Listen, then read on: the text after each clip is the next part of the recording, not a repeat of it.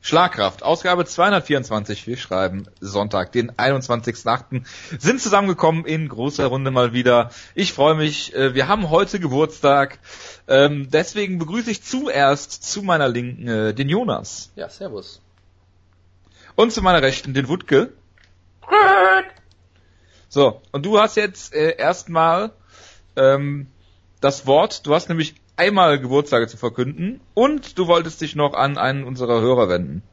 Ja, ich glaube, es wird der Hörer mal äh, Prioritäten Nummer eins. Das Vor ist selten bei uns der Fall. Ja, äh, normalerweise habe ich nicht das Buch. Ich habe es gerade so in der Hand wie die Bibel. Normalerweise, wenn man ähm, sowas Welches Buch denn?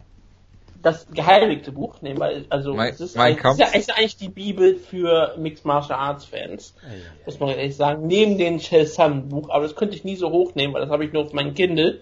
Neben Ähm, den Das ist Schätzern Buch. gelogen. Du Ja. hast ja das als Hardcover gekauft. Ich habe Das das, Sun. Buch als Hardcover. Ähm, ja, das bin ich mir relativ sicher, weil du mir das mal ausgeliehen hast oder irgendwie sowas. Sicher, dass, das, dass er nicht dein Kindle ausgeliehen hat? Ich bin mir relativ sicher, dass er das Buch als Hardcover und als Kindle-Version gekauft hat. Aber gut. Sind wir in einer Generation, wo wir nicht mehr Bücher von äh, elektronischen Geräten auseinanderhalten können? Nee, nee, ich bin mir relativ sicher. Aber gut, äh, tut mir leid, dass Das wir jetzt... Buch als Hardcover, dann müsste es ja in meinem Umzugsdruck hier irgendwo sein. Tja. Wir, wir, wir Müssen der Sache nachschauen. auf den Grund gehen demnächst. Oh, wenn Es ich ist das, jetzt auf jeden Fall wichtig, dass wir das jetzt oh, ausdiskutieren. wenn ich das habe, dann kann ich, dann kann ich das irgendwann auch noch verschenken. Ich meine, Le Ja, Leute, es super. Ist, es ist der fünfte Geburtstag, wir müssen über Chelson irgendwie reden. Da gibt's jetzt Der nicht Trend viele, geht zum viele, Buch. viele Gründe, warum wir das sonst machen könnten. Deshalb müssen wir das jetzt einmal kurz unterbringen hier. Ich habe das Ja. John Buch auf meinem Kind, das habe ich aber nie gelesen. Ähm, ich, ich weiß nicht, warum auf, ich auf einmal dieser Trend angefangen hat, mir dieses Buch, äh, mir dieses Buch zu beschaffen. Aber der Hörer, der Carsten, Ähm, wir haben dazu aufgefordert, sagt- glaube ich, on air, oder? Nein. Nicht? ich weiß auch nicht, warum ihr das Ich glaube, das hat jemand aus freien Stücken gemacht. Also ich bin mir relativ sicher, ich gucke gerade nochmal nach. Ich glaube, wir hätten dazu aufgerufen. Aber äh, Wutke, mach mal Es ist weiter. mir auch vollkommen egal. Der Carsten, also auf jeden Fall hat sich gesagt, ich habe ähm, ganz klar gesagt, okay, wenn ich unbedingt dieses Buch lesen soll, ich kaufe es mir nicht. Ich sage mir gleich, welches Buch es ist, falls die Hörer das nicht wissen, keine Sorge. Und der Carsten die gesagt, Bibel des MMA-Fans ist. ja, ähm, ich habe, der Carsten hat gesagt, äh, okay, die 19,99 Euro, die sind mir das wert für den Mehrwert der Sendung. Und das sind wirklich ähm, große Worte, weil jetzt habe ich auch noch wirklich Druck, dass ich das auch noch unterhaltsam machen muss, weil nicht, ich habe jetzt nicht mein eigenes Geld investiert und wenn es dann einfach scheiße ist und ich kann nichts wirklich Spannendes draus, draus nachziehen, dann ist es halt nur schlechter Content. Jetzt habe ich auch noch wirklich hier eine Auftragsarbeit, mehr oder weniger, und das muss ich auch noch gut finden. Also es wird sehr, sehr hart für mich werden.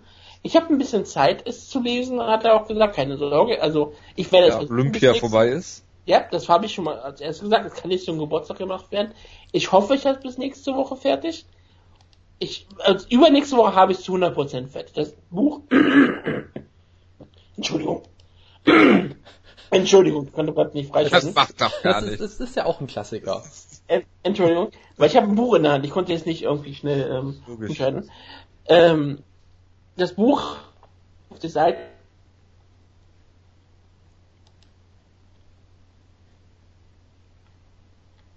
manche Kapitel gehen gerade mal so vier Seiten. Deswegen ist So das wie man sich so- halt Ronda Rousey vorstellt, wenn sie schreibt. Ja, ich wollte gerade auch endlich auf das auf eingehen, wie das Buch heißt. Es ist Ronda Rousey, geschrieben von Maria Burns Ortiz, zur Kämpferin geboren, mein Weg an die Spitze der Mixed Martial Arts. Wie heißt denn auf Englisch?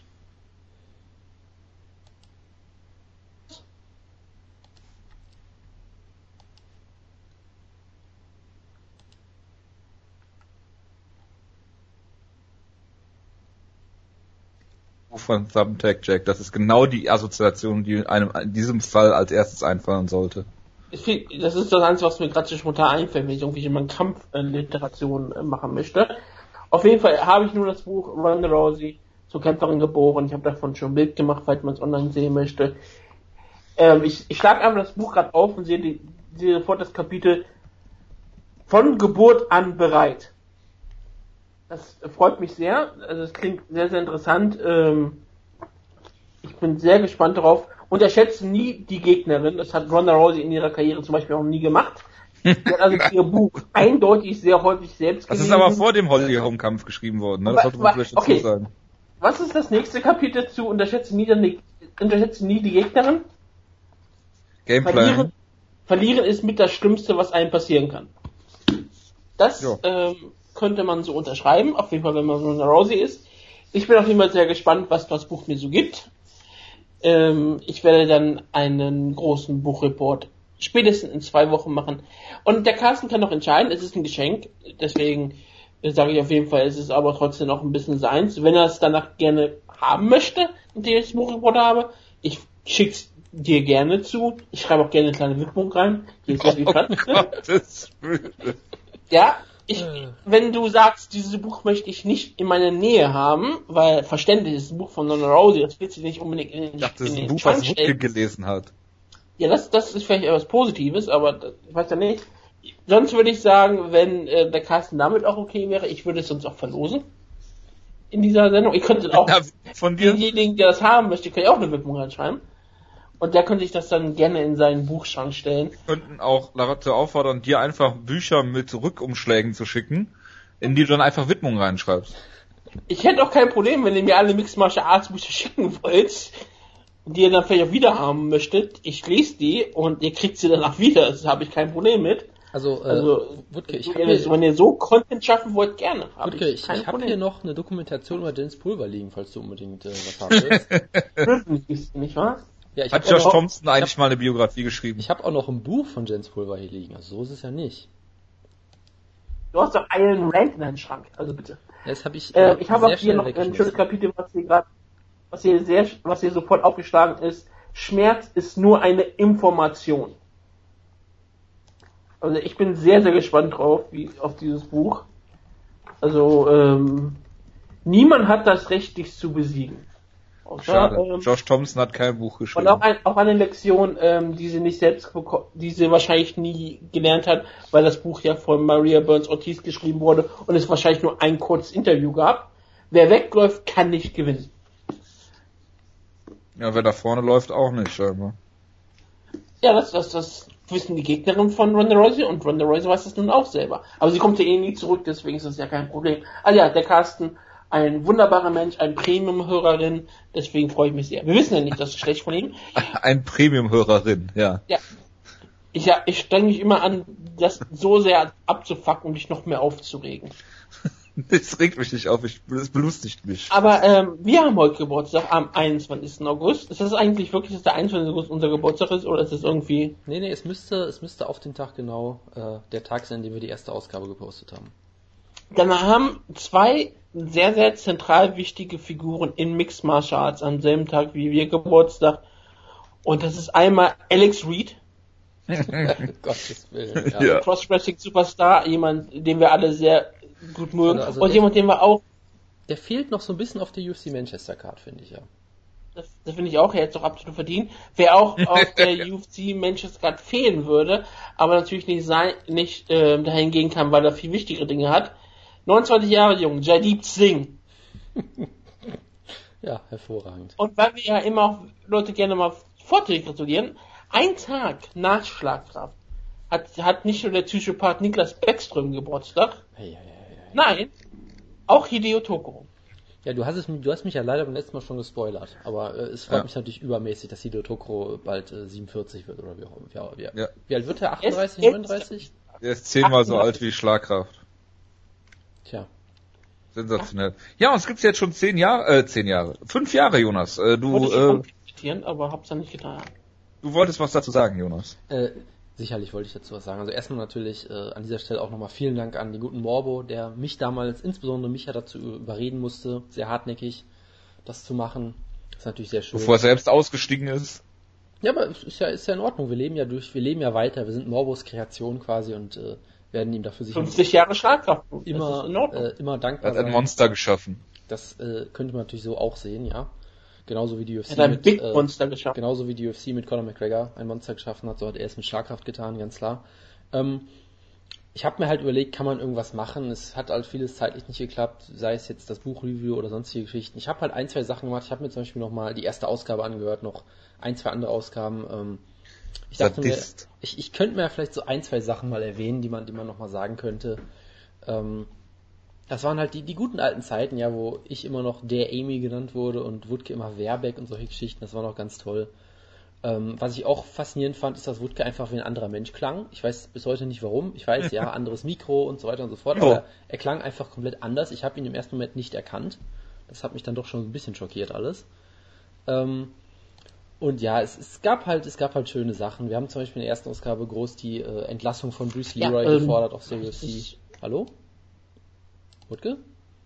Ja, jetzt bist du wieder da. Ah, sehr gut, sehr gut. Ähm, das ist das. Das letzte, was, Aber du, was Jonas, man auch, wir hat, haben die Aufnahme von Jonas, deswegen ist das egal, weil er nimmt sich selber immer weiter auf. Ja, ihr seid ja trotzdem dann auch nicht zu hören, aber gut. Ähm, genau, wir haben halt lauter schöne Sachen. Wir haben über Jason Reinhardt geredet in der ersten Ausgabe und so tolle Sachen gesagt, wie das, das wie dass er nicht in die UFC gehört. Äh, für uns gehörte auch Bruce Leroy nicht in die UFC, da haben wir auch die äh, Entla- Entlassung von ihm gefordert. Wir haben über so Leute wie Carlos Vemola äh, geredet, laut Wutke mit der beste Kämpfer im Mixed Martial Arts, das kann man glaube ich so stehen lassen.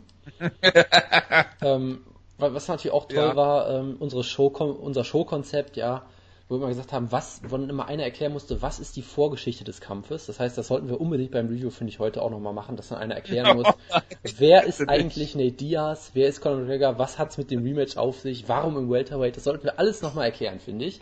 Weil das hat auch keiner jetzt bisher gehört. Nee, nee, eigentlich. auf, äh, absolut nicht. Ähm, Wir hatten halt keine Previews, also wir haben das davor mal gehabt.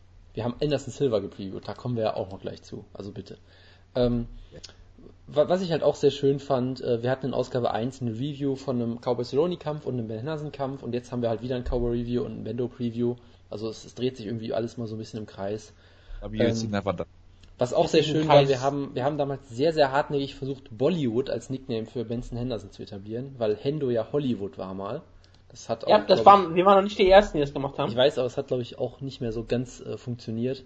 Ähm, Ja, die ganzen Nickname-Vorschläge wie der Staubsauger, wie, äh, was, was, was noch, Party Rooper, Genau, das sind alles so Klassiker. Relentless. Relentless Das hat ja sogar Nick. Lenz selber abgefeiert. Das, das ist ja ein großer Ja, Erfolg das gewesen. äh, muss man dazu sagen, ja. Äh, was halt auch toll war, vor fünf Jahren hatten wir halt noch solche Leute wie äh, Amir Sadollah auf Maincards, der immer gepusht wurde aus, aus Gründen, die keiner mehr so wirklich in Erinnerung hat. Hat damals gegen Dwayne Ludwig gekämpft, der ja auch äh, in diesen fünf Jahren eine unfassbare Wandlung irgendwie genommen hat. Vom soliden Kämpfer zum ähm, Wundercoach, zum, weiß ich nicht, wa- was für eine Rolle er aktuell hat. Ähm, es hat natürlich ein, das, das legendäre äh, Highlight schlechthin, ja. Wutke, weißt du noch, Dan Hardy gegen Chris Lytle, deine Reaktion damals? Ich habe gelacht. Du hast äh, sehr gelacht, ja, äh, auf eine sehr erschreckende Art und Weise. Ähm, Ich kann es jetzt auch gerade nicht nachmachen. was was Ja, auch sehr schön war, wir haben aus irgendeinem Grund über Anthony Johnson geredet in dieser Ausgabe. Und Wutke hat ja sehr pro prophetisch gesagt, Anthony Johnson ist ein kleiner Light Heavyweight. Was ich auch sehr schön fand. Mittlerweile ist er ein sehr großer Light Heavyweight, aber äh, das ist halt auch absurd. Das war die Zeiten, wo er noch ein Welterweight war, glaube ich. Oder es zumindest manchmal versucht hat. Ähm, was natürlich auch sehr schön war, es gab das Preview zu Anderson Silva gegen Yushin Okami. Die guten alten Zeiten, wo dann, äh, Okami komplett, komplett frei dreht und natürlich äh, Chelson und Anderson Silva äh, äh, Geschichten erzählt, dass Anderson Silva sich jetzt den, das Recht erkämpfen möchte, um den Middleweight-Titel von Chelson zu kämpfen und all solche Sachen. Das war halt, Ich weiß nur, Das dass Yushin Okami ein Stromsparer war. genau, das waren halt die, genau, Yushin Thunder Okami hast du immer, immer wieder betont, du hast ihn immer mit vollem Namen ausgesprochen. Der Stromsparer, der äh, äh, über Donnerkraft oder was auch immer seine Energie erzeugt. Ähm, Na, das, das, ja, das lag ja daran wegen, wegen äh, Fukushima, glaube ich. das äh, weiß ich nicht mehr, woran das bei dir lag. Das ist immer schwierig zu sagen. Weil das japanische Volk musste. Strom sparen, deswegen war Yushin Du hast es in der. Ausgabe nie wirklich erklärt. Du hast einfach nur gesagt, er ist ein Stromsparer. So, Klingt ähm, überhaupt nicht nach, dass er Dinge sagt, die er nicht erklärt. wa- was ich natürlich auch sehr schön fand, es gibt noch eine Sache, die wir später ansprechen im Review vielleicht. Ähm, Dan Hardy hat ja damals verloren und es war nicht die erste Niederlage in Folge. Und Wutke hat damals gefordert, dass es einen Aufbaukampf für Dan Hardy gibt, ja. Wo er gesagt hat, es, wir sollten Dan Hardy mal einen einfachen Kampf geben. Wenn er den verliert, dann muss er wirklich, das ist ein Zitat, dann muss er wirklich zu Bemmer gehen, ja. Dann hat er in der UFC nichts mehr verloren. Jojo, möchtest du raten, welchen Gegner er vorgeschlagen hat als einfachen Aufbaukampf für Dan Hardy? Rumble Johnson. Nein. Matt Brown. Matt Brown, korrekt. korrekt. Ah. Also das, das waren auch noch Zeiten, da, da sind, äh, war sich Woodkin seiner selbst noch nicht so ganz sicher, glaube ich. Ja. Ähm, ja, ich er, er hat ich auch, bin vom äh, Saulus zum Paulus geworden. er hat auch in Ausgabe. Ausgabe 2, habe ich auch noch mal kurz reingehört, da gab es auch ein Zitat, oder Ausgabe 15, irgendeine war es, wo er gesagt hat, Matt Brown ist in der UFC und niemand weiß warum. Also da haben sie, hat ja, sich einiges stimmt geändert. ja auch damals. Ja, aber du hast es damals noch, Du hast es-? Das Ding ist, du hast es damals noch zugegeben. Das würdest du Ich find's geil, wie machen. Woodke Matt Brown unter den Bus geworfen Ja, hat. das ist, ich habe mich da weggeschmissen. Das war wirklich großartig. Ja, Ähm. aber ich habe mich in ihn verliebt, wie gesagt. Das ist ja manchmal so. Manchmal wird aus Hassliebe ja nicht nur Freundschaft, sondern wirklich echte Liebe. Klar, natürlich. Du hast den Frosch erst zum Prinzen küssen Genau, müssen. dann äh, in Ausgabe 2 gab es auch noch einen richtigen Schlagkraft-Klassiker. Ich zitiere wieder. Ich schäme mich bis heute nicht, dass ich gesagt habe, Jake O'Brien besiegt Gerd Musashi. Auch ein, Ja, ein wahrer ist Klassiker. nicht. Das, Ich habe, hätte recht gehabt, hätte Jacob Bryan sich auf diesen Kampf vorbereiten können. Gut. Hätte er gewusst, dass der Kampf überhaupt stattfindet. Er dachte, er fliegt in Urlaub. Klassiker. Verstehe, Klassiker. Ja. Äh, Was ich mir auch noch mal angehört habe, war Ausgabe 15. Das war ja die erste Show mit Jojo schon. Das war ja erst- erstaunlich schnell, kam, kamst du ja schon dazu. Da gab es auch ein paar Ja. Highlights. Ich fand es generell toll, dass du, dass du überhaupt nur zu uns gekommen bist im ersten Mal, um eine Stunde lang über fucking Ultimate Fighter mit Mayhem Miller gegen Bisping zu reden. Ja. Und wie toll du Mayhem Miller als Coach findest oder irgendwie sowas in der Art. Das war großartig. Ähm, Du bist noch da? ja, ich bin, Ja, natürlich. ich bin eigentlich noch da. Du, du hast, das alles, was man gehört hat, war, äh, ich fand's herrlich, dass du in der ersten Ausgabe zu uns gekommen bist, um, und dann warst du weg. Um ewig über fucking Ultimate Fighter zu reden und wie, was für ein toller Coach äh, Mayhem Miller ist. Das war Ja. großartig damals. Das bin ich auch absolut von nach wie vor überzeugt. Gut. Äh, was ich auch noch äh, äh, ähm, gefunden habe, Woodke, sag mal, wie hieß nochmal dieser eine Typ, der gegen Mighty Mouse kämpfen sollte im Titel, bevor sich Mighty Mouse verletzt hat? Weißt du es noch? Reis. Wilson Reis, genau. Da ist mir in der Ausgabe auch aufgefallen, der war ja bei Ultimate Fighter dabei, da hast du ihn etwas anders ausgesprochen, doch? Das ist ja auch so ein, so ein Running Gag geworden. Du hast, du hast ihn Wilhelm Heiß genannt, was ich auch sehr schön fand. Vor allem Wilhelm, ja? Und du hast Das auch über einen anderen Lieblingshammer von dir geredet, über Super, Super Steven Seiler, den du aus irgendeinem Grund Stefan Seiler genannt hast, oder Steffen Seiler oder irgendwie sowas. Es, es waren halt richtig, richtig schöne Sachen. Das Ähm, macht doch überhaupt. Was, was, Ich kann natürlich, aber Steffen aussprechen. Ich meine, das ist ja nicht falsch. was natürlich Ich auch, bin eigentlich nur äh, zu euch gekommen, als ihr eine Ausgabe hattet, wo ihr die ganze Zeit anstatt dispektierlich disrespektierlich gesagt habt. Das hat die auch Klassiker. Ich glaube, die also haben wir die Ausgabe sogar genannt dann irgendwann. Ach ja, Ja. das ist sehr schön. Was natürlich auch toll war, dass wir irgendwann früher noch Outros hatten immer mit äh, diesem Ja. tollen Das ist MMA-Song, den kennt man ja vielleicht auch noch. Äh, Und Lunatic Fringe. du rennst, wenn wie Vitor Belfort und solche, solche tollen Rhymes gab es da noch, das war großartig. Ähm, es gab damals ja auch diese legendäre M1 Düren Show, ich weiß nicht, ob du das noch weißt, die wir besucht haben, wo wir dann einen Report Ja. gemacht haben. Mit Evgeny erinnere mit dem ich, mit dem ich mich auf Twitter gefädet habe. Mit den sieben Das war die erste Ausgabe, wo ich dabei war. Genau, da warst du, in dem Segment warst du aber nicht mehr dabei. Nee, nee, Äh, aber das war die erste Mit Ausgabe dem, mit dem legendären M1-Rap, den wir leider nicht äh, mehr finden konnten. 1, 2, 3 Fight. Äh, auch immer sehr schön. Was, was ich halt gefunden habe, ist, die Videos von dir, Wutke, sind immer noch online. Das heißt, man kann sich immer noch angucken, äh, den wunderbaren äh, Song Fick dein Gewissen. Den gibt's immer noch. Äh, Ach, wo sowohl, unsere Ausgabe Rated A war. genau, genau, wo ich extra den, den, das, das Wort Fick noch zensiert habe als Titel. Man weiß ja nie bei iTunes. Ähm, solche Geschichten, ja, diese legendären Sachen, dass dann diese Rap-Gruppe uns noch auf YouTube kommentiert hat und sagt, ja, der Beat war leider nicht so gut und so, haben sich damit irgendwie noch entschuldigt. Das waren halt so richtige Klassiker. Und ich glaube, ich weiß nicht, ob wir seitdem bei irgendeiner deutschen Show nochmal waren, leider. Es ist irgendwie ein bisschen eingeschlafen, aber gut. Ähm, Wir waren bei dieser Show mit den Hells Angels. ich weiß aber nicht, das war, glaube ich, davor. Ich glaube, das war Ach, noch das davor. Also war ich- ja was. Ich bin mir auch Ich nicht erinnere mich nur noch, dass wir zusammen auf der FIBO waren, wo du nach, nachdem du dann äh, zu Respect gegangen bist und uns Ja. total auf Maximo Blanco gehypt hast. Ja, und wo ich versucht habe, ein Foto mit Vadim Finkelstein mir zu holen. Das war auch ein Ja, das natürlich. war ein herrliches Bild. Ja. Ja, leider ja kein Bild, weil ich habe ja kein Bild mit ihm. Deshalb äh, das hat Ja. alles nicht geklappt, leider. Aber ihr müsst mal sehen, wie Jo- Jonas zum Groupie wird, wenn er Vadim Finkelstein sieht. Das war alles nur ironisch natürlich, das muss man dazu sagen. Natürlich. Ähm, genau, und also es ist, es ist wunderbar, diese, diese schönen alten Zeiten. Wie gesagt, die, die Videos können wir verlinken, das gibt's alles noch online. Ähm, und natürlich auch ein Klassiker in Ausgabe 15 gab es noch einen Live-Kampfkommentar von Wutke. Möchte irgendwer raten, zu welchem Kampf? Einer der Kämpfer wurde heute schon genamedroppt. Also es war nicht Pat Barry gegen Lavar Johnson, das muss später gewesen sein. Korrekt, das war's nicht. Jake O'Brien gegen Giga Musashi. Nein, nein, das gab's nicht. Nein, dazu gab's dann. Ich weiß es. Ich komme nicht drauf. Ja, du hast es selbst gemacht. Das wäre schlimm, wenn du das nicht wissen würdest. Ich, ich, ich weiß es nicht mehr. Ich habe irgendwas in meinem Hinterkopf Du aber. hast gerade schon einen, Äh. einen Kämpfer in den Raum geworfen, einen Nickname. Big? Weil Nicht Big Dick Johnson, sondern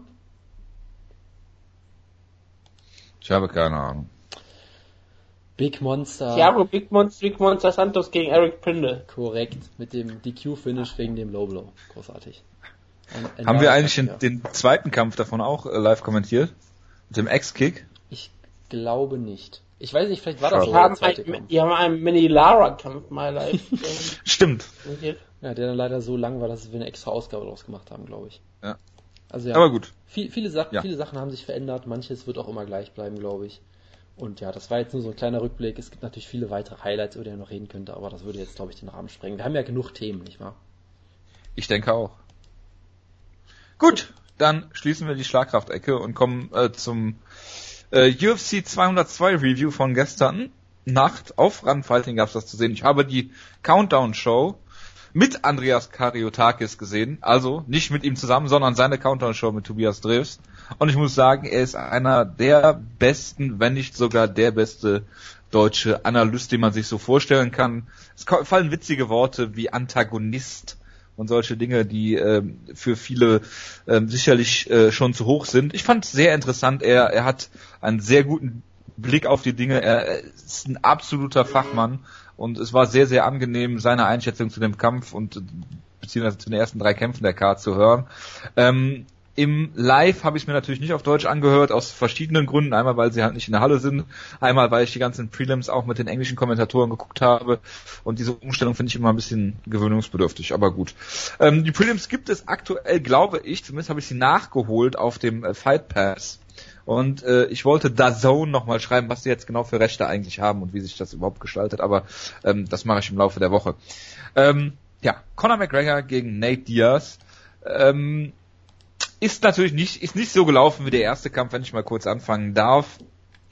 Ähm, Connor hat eigentlich einen perfekten Gameplan gekämpft in den ersten beiden Runden oder in den ersten neun Minuten oder sowas und äh, hat äh, Nate Diaz äh, technisch outstrike, das was man sich auch vielleicht vom ersten Kampf erhoffen konnte. Ähm, hat immer wieder schöne Kombinationen geschlagen, viele Leg-Kicks, was wir letzte Woche schon angesprochen haben, die haben ihm ja gegen ADA schon Probleme gemacht.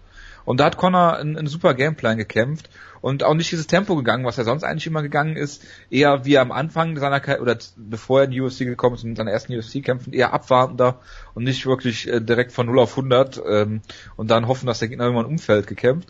Sondern hat ähm, Nate Diaz gut beschäftigt, wie gesagt mit den Leg Kicks äh, in der ersten Runde auch mal zu Boden geschlagen, in der zweiten Runde zweimal zu Boden geschlagen und dann hat sich der äh, der, hat sich das Bild so ein bisschen gedreht. Ähm, Connor hatte halt irgendwie überhaupt keine Cardio mehr auf einmal, was sehr, sehr faszinierend ist, weil er, wie gesagt, seinen Stil umgestellt hatte und für mich eigentlich einen perfekten Gameplan hatte gegen äh, Nate Diaz, wie zum Beispiel ein Carlos Condit gegen Nick Diaz damals. Ähm, bisschen anders natürlich, aber halt, wie gesagt, einen guten Gameplan gehabt. Und ähm, Nate Diaz hat dann Oberwasser bekommen, hat ähm, ihn am Käfig stellen können, so ein bisschen den Clinch initiiert, die Nahdistanz gesucht. Ähm, in der dritten Runde hat der Connor nach allen Regeln der Kunst verprügelt und es war eigentlich nur noch eine Frage der Zeit, bis er, bis Connor hier umfällt und ähm, Nate Diaz entweder wieder eine Submission holt oder halt TKO-Finish oder was auch immer. Dann gab es diese faszinierende vierte Runde, in der was heißt Connor Oberwasser bekommen hat, eigentlich Nate mehr oder minder auf einmal Probleme mit einem Cut hatte, der in der dritten Runde irgendwie passiert ist, aber äh, der, der, der ihn in der dritten Runde überhaupt nicht interessiert hat, aber irgendwas ist da passiert, da hat er, hat er sich dauernd das Auge gewischt und so weiter. Und Connor hat halt die entscheidenden Treffer gezeigt und für mich dann halt auch und für viele andere die vierte Runde gewonnen. Für eigentlich fast alle anderen. Aber da kommen wir gleich noch zu. Ähm, fünfte Runde war dann halt Nate Diaz in der Diaz-Runde, äh, hat den Kampf auch zu Boden nehmen können, ganz am Schluss dann nochmal und hat die Runde dann halt auch gewonnen. Äh, Im Endeffekt, äh, Jonas hat es schon gesagt, letzte Woche, ähm, beide Fangruppen sind schrecklich ähm, und jetzt gibt es natürlich einige, die sich über die Decision beschweren. Für mich war es ganz, ganz klar. Erste, ähm, erste, zweite, vierte Runde bei Connor, dritte und fünfte bei Diaz. Ähm, Corner hat für mich die zweite Runde gewonnen und das ist eigentlich die Runde, über die man diskutieren sollte, wenn man über eine Runde diskutieren will. Ähm, für mich war die dritte keine 10-8 für Nate und für mich hat Connor in ähm, ja, drei Vierteln der Runde äh, die Runde komplett diktiert hat ihn äh, zwei, zweimal niedergeschlagen und ich meine, ich glaube Joe Rogan oder, oder Mike Goldberg irgendwann meinte, ja, das kann ja auch davon gekommen sein, dass, dass er, äh, er nicht so gut stehen konnte auf seinem ähm, Bein, aber für mich war es ganz klare Schlagwirkung, was man da nochmal gesehen hat. Er ist ihm auch nicht auf den Bogen gefolgt, ähm, was ich eine sehr clevere Idee fand von Connor eigentlich, dass er dann nicht äh, direkt reinspringt, Fedor-esk sozusagen, Und ähm, ja, für mich hat er dann diese Runde gewonnen, auch wenn Nate Diaz am Ende der Runde ähm, stärker nach vorne gekommen ist. Meinetwegen mit beiden Augen zu drücken, kann man die Runde für mich 10-10 geben, dann wäre es 48-48 unentschieden. Ähm, aber für mich ist das weder eine Robbery, noch eine unklare Entscheidung. Es war für mich eigentlich sehr, sehr klar. Und wenn man sich mal die Scores anguckt bei MMA Decisions, da kommen wir aber gleich noch zu, dann spiegelt sich das auch so da wieder. Im Cyborg sehen das einige Leute anders, aber ich bin mal also, gespannt, wie eure Meinung ist. Ich weiß sie auch noch nicht. Apropos Cyborg, muss man natürlich eine Sache sagen, ja, dass äh, Conor McGregor nicht hinterhergegangen ist nach den Niederschlägen, war natürlich reine Arroganz von ihm, wie wir auf dem Cyborg ja klargestellt bekommen haben. Das ist wichtig, dass also, man das also weiß. Das, das hatte ich vorher also auch nicht verstanden, aber jetzt macht's, macht's alles für mich Sinn. Ähm, Dass er sich nicht submitten lässt direkt, das ist natürlich pure Arroganz von ja, ihm. Ja klar, das, das geht einfach nicht. Das war sehr unhöflich von ihm, wie ich fand. Ähm, nee, aber... Disrespektierlich, würde ich fast sagen. Disrespektierlich, auf jeden Fall, ja. Wenn nicht sogar despektierlich. Also das, das geht überhaupt nicht. Nee, ähm, ja. ich, ich habe ja, ich hab ja darauf gehofft, so ein bisschen, dass äh, Connor per Decision gewinnt. Zum einen, weil ich darauf getippt habe und dann habe ich gedacht, der beste Ausgang, den es eigentlich geben kann, ist, wenn er mit so einer Diaz 1-2-5 Decision gewinnt, wo sich dann wieder alle aufregen. Und ich hatte fast recht, nämlich hat natürlich gewonnen, ganz klar mit einer Diaz 2-3-5 Decision. Das ist ja mal ganz klar. Diaz hat, hat unfassbar klar gewonnen hier. Es gab gar keine Frage. Und er wurde vollkommen ausgeraubt von der UFC, die ja mit den Punktrichtern unter einer Decke stecken. Äh, hat ja Nick Diaz auch direkt angedeutet, weil Nick Diaz darf nicht gewinnen, deshalb war das alles abgesprochen bestimmt. Ähm, ja, auf jeden Fall. Und äh, es ist ja auch, es gab ja auch im Cyber einige Aussagen, dass es eine absolute Frechheit war und, und so weiter und so fort. Und er wurde ausgeraubt, das wäre ein amerikanischer schon mal in Brasilien gewesen. Diese Anspielung ja. verstehe ich nicht, weil ich Olympia nicht gucke. Ich verstehe sie und ärgere Aber mich gut, darüber. Ja. Ähm, nee, also mal ganz ehrlich, äh, das ist eigentlich genau das, was ich mir gewünscht habe, weil sich jetzt wieder alle furchtbar aufregen und es ist äh, wieder mal sehr amüsant zu lesen auf jeden Fall. Ähm, ich hätte mit einem Draw durchaus auch gut leben können, sage ich mal. Ein Sieg für Nate Diaz wäre dann doch äh, schwierig gewesen, sage ich mal, um es vorsichtig zu sagen. Ähm, weil man kann, also die dritte Runde ist natürlich klar für ihn, fünfte kann man ihr auch auf jeden Fall geben. Äh, Zweite hatte ich im ersten Moment drüber nachgedacht, was dann aber im Nachhinein mir aufgefallen ist, es lag auch wirklich nur daran, dass der Kampf sich da so extrem gedreht hat. So. Weil McGregor hat immer noch die ersten dreieinhalb Minuten der Runde vollkommen dominiert mit zwei Niederschlägen und ist dann halt eingebrochen, aber sicherlich nicht so stark, dass er die Runde noch, Runde noch verliert. Das war halt nur live, äh, war es halt, glaube ich, war ich so beeindruckt von diesem kompletten Momentum-Swing, dass ich halt äh, dann doch etwas überbewertet habe, das Ganze vielleicht. ähm, aber das ist, das ist auch vielleicht. eigentlich keine Diaz-Runde, wie ich finde. In der dritten Runde kann man da über eine 10-8 reden. Ehrlich gesagt müsste ich sie mir dafür nochmal angucken. Ich weiß, dass ein, zwei Leute das gemacht haben, aber selbst dann bist du halt bestenfalls beim Draw eigentlich. Äh, von daher denke ich, mit dem Ergebnis kann man so sehr gut leben. Und es war einfach, wie ich fand, ein fantastischer Kampf. Also ich fand den ersten Kampf damals ja schon richtig gut. Für, Fight of the die, Year. Für die neun Minuten, die er lief oder sowas in der Art. Den Kampf Fight of the Year. noch besser. Und ja, natürlich, es war ein Fight of the Year Kandidat für mich. Natürlich war das. Er war fünf Runden, Jonas. Das allein ja, reicht doch schon. Klar, das ist der, der einzige Gesichtspunkt, den ich für solche Sachen an den Tag lege. Das ist ganz klar. Nein, aber alleine mal, dass Conor McGregor ihn so komplett demontiert hat in den ersten ein, ein Runden oder was auch immer, wo man wirklich dachte, okay, ähm, er hat gemerkt, dass er Leckkicks zeigen kann und dann fällt Nate Diaz irgendwie auseinander, dachte man ja fast schon. Dass man denkt, okay, man hat so lange über den Kampf geredet, gesagt, es gibt so viele Facetten, er merkt zum ersten Moment, okay, er zeigt Leckkicks und Nate Diaz weiß überhaupt nicht, was er machen soll im ersten Moment irgendwie und dachte so, okay, das ist jetzt auch irgendwie einfacher als gedacht, in Anführungszeichen. Äh, natürlich perfekt gemacht von Connor und dann äh, habe ich mir halt in der zweiten Runde echt gedacht, okay, ich möchte Nate Diaz niemals abschreiben, aber der kommt niemals zurück und bevor ich diesen Satz zu Ende sagen könnte, ist Conor McGregor fast umgefallen. Ähm, und dann sah halt in der dritten Runde wieder so fertig aus und es sah genau so aus wie in der Wiederholung des, des ersten Kampfes dann im Prinzip, bis auf den Takedown-Versuch von McGregor. Und da dachte ich mir, okay, es gibt keine Chance, dass Conor McGregor nochmal zurückkommt und dann gewinnt er auf einmal die vierte Runde, vierte Runde wieder ziemlich souverän. Also es war halt einfach ein, ein unfassbares Auf und Ab. Ähm, deshalb habe ich den Kampf halt sehr gefeiert. Beide haben unfassbares Herz bewiesen, sehr viel Fähigkeit und gleichzeitig halt auch hast du bei beiden natürlich gesehen, dass sie Schwächen haben, dass sie keine perfekten Kämpfer sind äh, dass sie, dass sie Lücken haben, die man ausnutzen kann, aber das macht den Kampf ja dann auch so interessant letztendlich und das hat äh, für, so einen, für so einen wahnsinnig unterhaltsamen und auch engen Kampf äh, gesorgt, auch wenn ich am Ende doch sage, McGregor hat relativ klar gewonnen, in dem Sinne, dass, dass ich äh, ihm den Kampf auf jeden Fall geben würde. Trotzdem war es natürlich ein sehr enger und hart umkämpfter Kampf und ja, einer der besten Kämpfe des Jahres, wie ich finde. Jonas, du hast gerade gesagt, dass man hier ganz klar die Schwächen beider Kämpfer sehen konnte in diesem Kampf. Ähm, ich frage dich, kann sich Connor das überhaupt erlauben, wenn er zwei Gewichtsklassen über seinem eigentlichen Gewicht liegt und dementsprechend wenig Gewicht cutten muss ähm, und einen Gameplan kämpft, in dem er komplett den Kampf diktiert, sich noch paced und dann keine Cardio mehr zu haben auf einmal? Das ist, äh, ja, das ist schwierig zu sagen. Also es gab da eine Theorie von Dominic Cruz, die mal erwähnt wurde. Ich weiß nicht, ob ich die Wutke überlassen will, weil es ja um Dominic Cruz geht. Ähm, dass quasi. Weißt du, ob Wutke überhaupt äh, gehört hat? Ja, das ist immer eine sehr gute Frage. Aber die, die Theorie von Cruz war, dass er quasi einfach so ein energetischer Kämpfer ist, dass er einfach nicht dazu gebaut ist, äh, lange so kämpfen zu können, selbst, selbst wenn er sich zurücknimmt. Dass er halt immer noch. Er ist also Brock Lesnar. Ja, ja, genau. das kann man sehr gut genau. vergleichen. Genau, also ich weiß es halt auch nicht. Man muss dazu immer sagen, die Diaz-Brüder haben halt auch eine spezielle, ich weiß nicht, Magie an sich, wie auch immer man das nennen möchte. Die aber er ist doch Mystic Mac.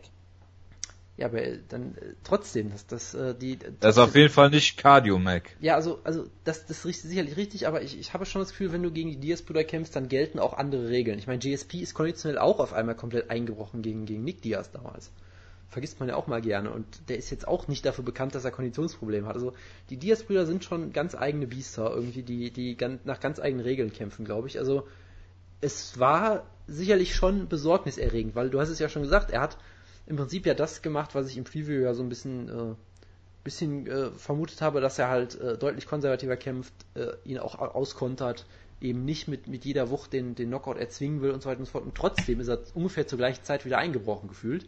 Das ist schon äh, besorgniserregend, ja, das ist richtig. Aber äh, kann ja. man das denn überhaupt als Maßstab nehmen im Welterweight, wenn beide Kämpfer eigentlich keine Welterweights sind? Tja, das ist halt immer so eine Sache. Ne? Wir, wir werden es ja bestimmt im, im, dritten Kampf sehen. Der wird ja dann im, im Lightweight stattfinden. Von ja. daher äh, ist ja zum ersten Mal ähm, unter den Voraussetzungen, die Conor McGregor immer haben wollte. Wutke. Genau. Diese ähm, Woche hast du schon geschrieben, nachdem du die äh, mit einem Ohr und einem Auge wahrscheinlich die äh, Geschehnisse auf der Pressekonferenz verfolgt hat mit Flaschenwerfen und so weiter. Es sei unfassbar, äh, wie äh, Nate in Connors Kopf ist. Hat das für dich jetzt im Kampf eine Rolle gespielt?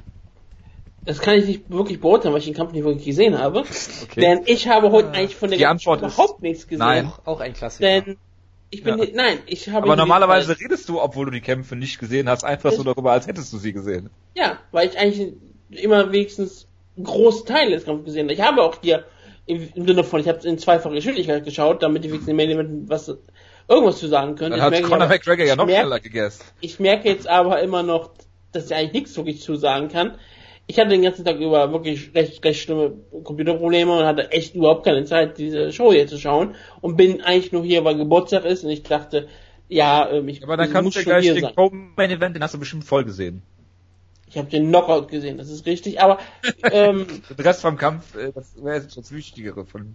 Naja. Ja, aber ähm, ich glaube immer noch, dass ähm, Nate Diaz wirklich sehr viel mit Conor McGregor in seinem Kopf rumspukt, gerade außerhalb des Kampfes. Man hat auch gesehen, wie bei Conor McGregor, ähm, nachdem er den Kampf gewonnen hat, die richtige Last von ihm abfiel, weil da ist sehr viel, deine ganze Karriere ist auf, hat auf diesen Kampf gelegen. Er musste diesen Kampf gewinnen. Punkt. Und jetzt hat er ja alles ähm, in seiner eigenen Hand. Ich meine, jetzt kann er tun, tun, tun lassen, was er möchte. Ich habe ja schon im Vorlauf angekündigt, also als wir schon gesprochen haben, wie lustig ich es schon finde, dass sofort Conor McGregor in irgendeiner, irgendjemand ins Pressemikrofon gerülpst hat, dass er natürlich auch möglicherweise der nächste Kampf nicht mal in der UFC stattfinden wird. Und ich freue mich jetzt schon wieder die nächsten zwei, drei Monate. Conor McGregor gegen Floyd Mayweather, Madison Square Garden, 31.12. oder irgendwie sowas. Auf die, auf die Sachen freue ich mich jetzt wieder, ja. weil die ganzen können jetzt wieder aus der Schublade kommen. Und ähm, das ist das ist der Journalismus, den ich immer vermisst habe und der jetzt wiederkommen möchte. Gleichzeitig hat er aber auch angekündigt, er wird gegen Diaz antreten, in wie gesagt 155 Pfund. Endlich unter seinen Voraussetzungen. Natürlich war es nicht so, dass er gefordert hat, dass der Kampf im Welterweight stattfinden wird, das erste Mal und das zweite Mal. Und es war immer unter seinen Voraussetzungen. Aber jetzt werden sie endlich mal unter seinen Voraussetzungen stattfinden. Und er kann endlich hier diktieren. Er kann natürlich auch mal seinen Titel verteidigen, was was er nie tun wird. Er geht nie wieder ins Featherweight zurück, so viel ist mal absolut klar. Ja, aber das heißt ja nicht, dass er automatisch einen Gürtel auf vakantiert. Nein, natürlich nicht. Das wird Dana, Dana White sagte die ganze Zeit, dass er einen Gürtel vakatieren muss. Aber ich glaube immer noch, dass wenn der, wenn Conor McGregor im Dezember dann gegen Nate Diaz antritt, zum dritten Mal, ähm, dann wird das trotzdem Ja. noch Featherweight Champion sein.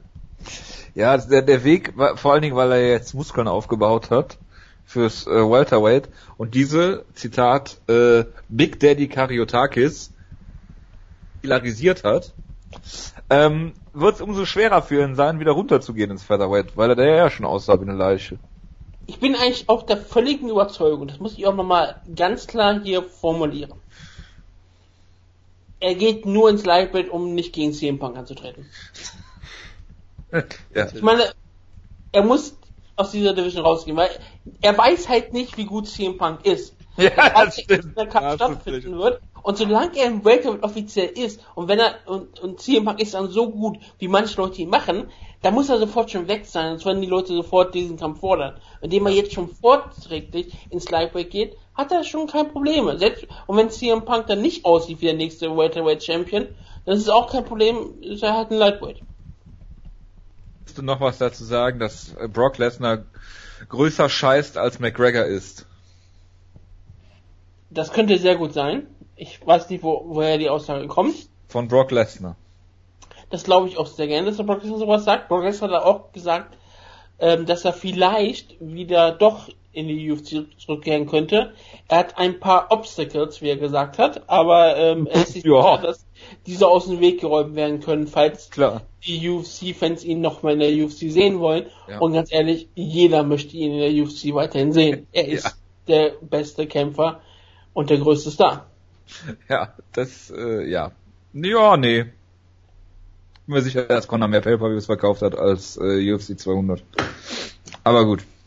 Ja, Brock Lesnar war auch nicht der Main Event von UFC 200 und er hat Daran liegt das. niemand abgetreten. Ja. Das auf jeden Fall. Ähm, ja. Ich bin mal gespannt, was, äh, was äh, kontaminiert war und was äh, Brock Lesnar zu sich genommen hat. Glaubst du, dass Nate Diaz McGregor durch einen Drogentest fallen werden?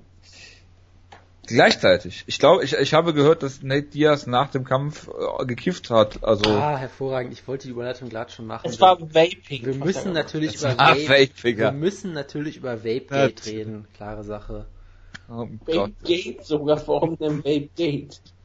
Das behaupte ich jetzt einfach. das Vape Nate. Vape Nate, ja genau, das ist noch besser. Nee, also äh, es gab dann diesen Bericht von, von Mike Bonn unter anderem, der ja auch bekannt ist als ziemlich guter MMA-Journalist eigentlich, dass er mitten in der Pressekonferenz äh, angefangen hat, äh, sich Marihuana zuzuführen äh, über so eine E-Zigarette oder wie auch immer das auf Deutsch heißt. Äh, Genau. ne? Und dann gab es Ja. halt wieder Leute, die sagen, nein, nein, das weißt du ja nicht, was das ist, das kann ja auch, äh, äh, weiß ich nicht, äh, Pfefferminzgeschmack gewesen. Er hat es doch vor, er hat es doch gesagt. Waldmeister gewesen sein oder sowas, ja. Ähm, und Der dann, Amerikaner kennt kein dann Waldmeister. gab es halt die große Diskussion, ja, man hat ja gerochen, was das war, und dann gab es ja die Diskussion, dass es irgendeine schmerzlindernde Lösung sein soll, die aber keine aktiven be- bewusstseinsverändernden Ingredienzen hat oder irgendwas und irgendwann Ja. habe ich die ganze Story nicht mehr verfolgt und habe mich einfach nur noch drüber amüsiert und es war mir dann auch egal, aber ja, Nate Und es wäre nach der Dopingprobe gewesen. Doch egal, ob er nach dem Kampf dann noch irgendwann. genau, also also Vape, Vape Nate, es, es passt halt wunderbar und ich, ich feiere es einfach eigentlich nur noch ab. Ja, das habe ich mir fast gedacht. Äh, ob jemand durch einen Drogentest, ich würde die Chancen 50-50 sehen. Wie groß liegt es eigentlich daran, dass Nate Diaz nicht gewonnen hat, weil der beste Kämpfer auf dem Planeten nicht in seiner Ecke war? Ähm, ich dachte, er war verletzt. Ich dachte, der die Verletzung. Ich habe keine Ausrede, aber ich war verletzt. War Nate doch seine hat auch Ausrede. gefehlt. Ja, der hätte seine äh, 100.000 Dollar Strafe mit der Ne- Nevada State Athletic Commission zuerst bezahlen müssen. Nee, 75 hätte er nur bezahlen müssen. Äh, Ja, die 75.000. Strafe war 100.000, aber 25 hat er wohl schon bezahlt, aber 75 war noch der Rest. Ah, okay, okay, okay. Wenn er es komplett gezahlt hätte, hätte er in der Ecke sein dürfen, weil seine Sperre ist ja abgelaufen. Ja, ich finde das eigentlich sehr äh, schlimm. Sowas kann, sowas kann man nicht, sowas kann doch nicht sein. Dass ja, aber jemand ich, ich bin Nick auf Diaz jeden Fall nicht froh. von Nick Diaz sein darf. Weil die Gesetze das äh, ihm widersetzen. Weil ich, weil ich da, weil sich Leute da oben gegen Nick Diaz und Nate Diaz verschworen haben. Können wir mal weitermachen. Ich bin froh, dass Nate Diaz jetzt nach seinem 2 Millionen Gate, äh, nach seiner 2 Millionen Börse, ähm, nicht mehr über zu geringes Gehalt klagen muss. Und Connor hat ja 3 Millionen Dollar verdient. Findest du, beeindruckend. ähm, 2 Millionen ähm, ist ein faires Gehalt für Ned Diaz für den Kampf? Ich weiß nicht, was die UFC-Kämpfer generell verdienen. Ähm, Was sie verdienen oder was sie bekommen? ah, Uh. egal, machen wir weiter mit dem zweiten Kampf. Anthony Rumble Johnson gegen Glover Teixeira, Wutke. Lava Teixeira hat Besseres verdient. Als diesen Niederschlag. Er hat auf jeden Fall einen neuen Zahn verdient. Ja, das ist, Das ist eine großartige Aufnahme, ne? Das ist das eines der besten äh, MMA-Videos, die ich jemals gesehen habe. Oder gibt's? Weißt du, ich, ich habe immer noch den Outtake, wo Wutke im Vorgespräch einen Zahn abbricht. Das könnten wir eigentlich auch noch, äh, auch noch einführen oder so. ja. Das hat er mal Ich was mit noch Gla- Glover Züge- Teixeira. ich Äh, Züge- Ich äh, bin seitdem nicht zum Zahnarzt gegangen. Warum auch? Ja, warum auch? Es stört mich ja nicht. ja, warum auch? Frag mal äh, Glover. Auf jeden Fall, es war ein Die krachender Diskussion war nun länger als der Kampf nebenbei. Anthony Rumble Johnson hat ihn sofort mit einem brutalen Uppercut ausgenockt, nachdem Glover Teixeira gut angefangen hat, ihn ein bisschen unter Druck setzte und sofort einen, einen Konterschlag kassierte und verstorben ist. Rigor Mortis hat sofort eingesetzt. Nein. Der Arm ist nach oben gegangen, es war wirklich so wie eine Barbie-Puppe, die du so Oh hochziehst den Arm. Und ja, der Kampf war vorbei. Anthony Rumble Johnson hat sich sehr gefreut. Das regt mich mal auf, wenn Anthony Rumble Johnson sich freut. Ich möchte nicht, dass der Mensch Freude in seinem Leben hat, aber ja, hat er nun gehabt. Also, so extrem muss es natürlich nicht sein. Er ist ein beeindruckender Kämpfer, er ist unfassbar, also wirklich, sein Knockout Power ist unbeschreiblich. Es ist sehr lustig, dass ich, äh, glaube in der letzten, in der Sendung habe ich auf Conor Gregor und Anthony Rumble Johnson getippt. Im Tippspiel habe ich beide Tipps umgedreht. Klar. Und Logischerweise. So, so wie auch der Kampf, glaube ich, ja gegen Anthony Rumble Johnson liegt, bin ich mir auch sicher, dass wäre, hätte er den äh, Schlag nicht eingefangen, hätte ich recht gehabt mit Lava Texera. Klar. Ja. Er, er hat Rumble schon ziemlich Es kann dir ja niemand das Gegenteil ich mein, beweisen. Ich meine, ich mein, hey, wir haben gesagt, er muss Rumble unter Druck setzen, das hat er gemacht. Wir, er hat gesagt, wir haben gesagt, er muss Takedowns versuchen, hat er auch gemacht, nur halt gegen den Falschen. Äh, von daher hat er eigentlich alles gemacht, was wir wollten, es hat halt trotzdem nicht Genau. ganz gereicht. Der Takedown war, es war ein Late Takedown, kann man fast sagen. Ja, Ja, das, das muss man leider so festhalten, ja.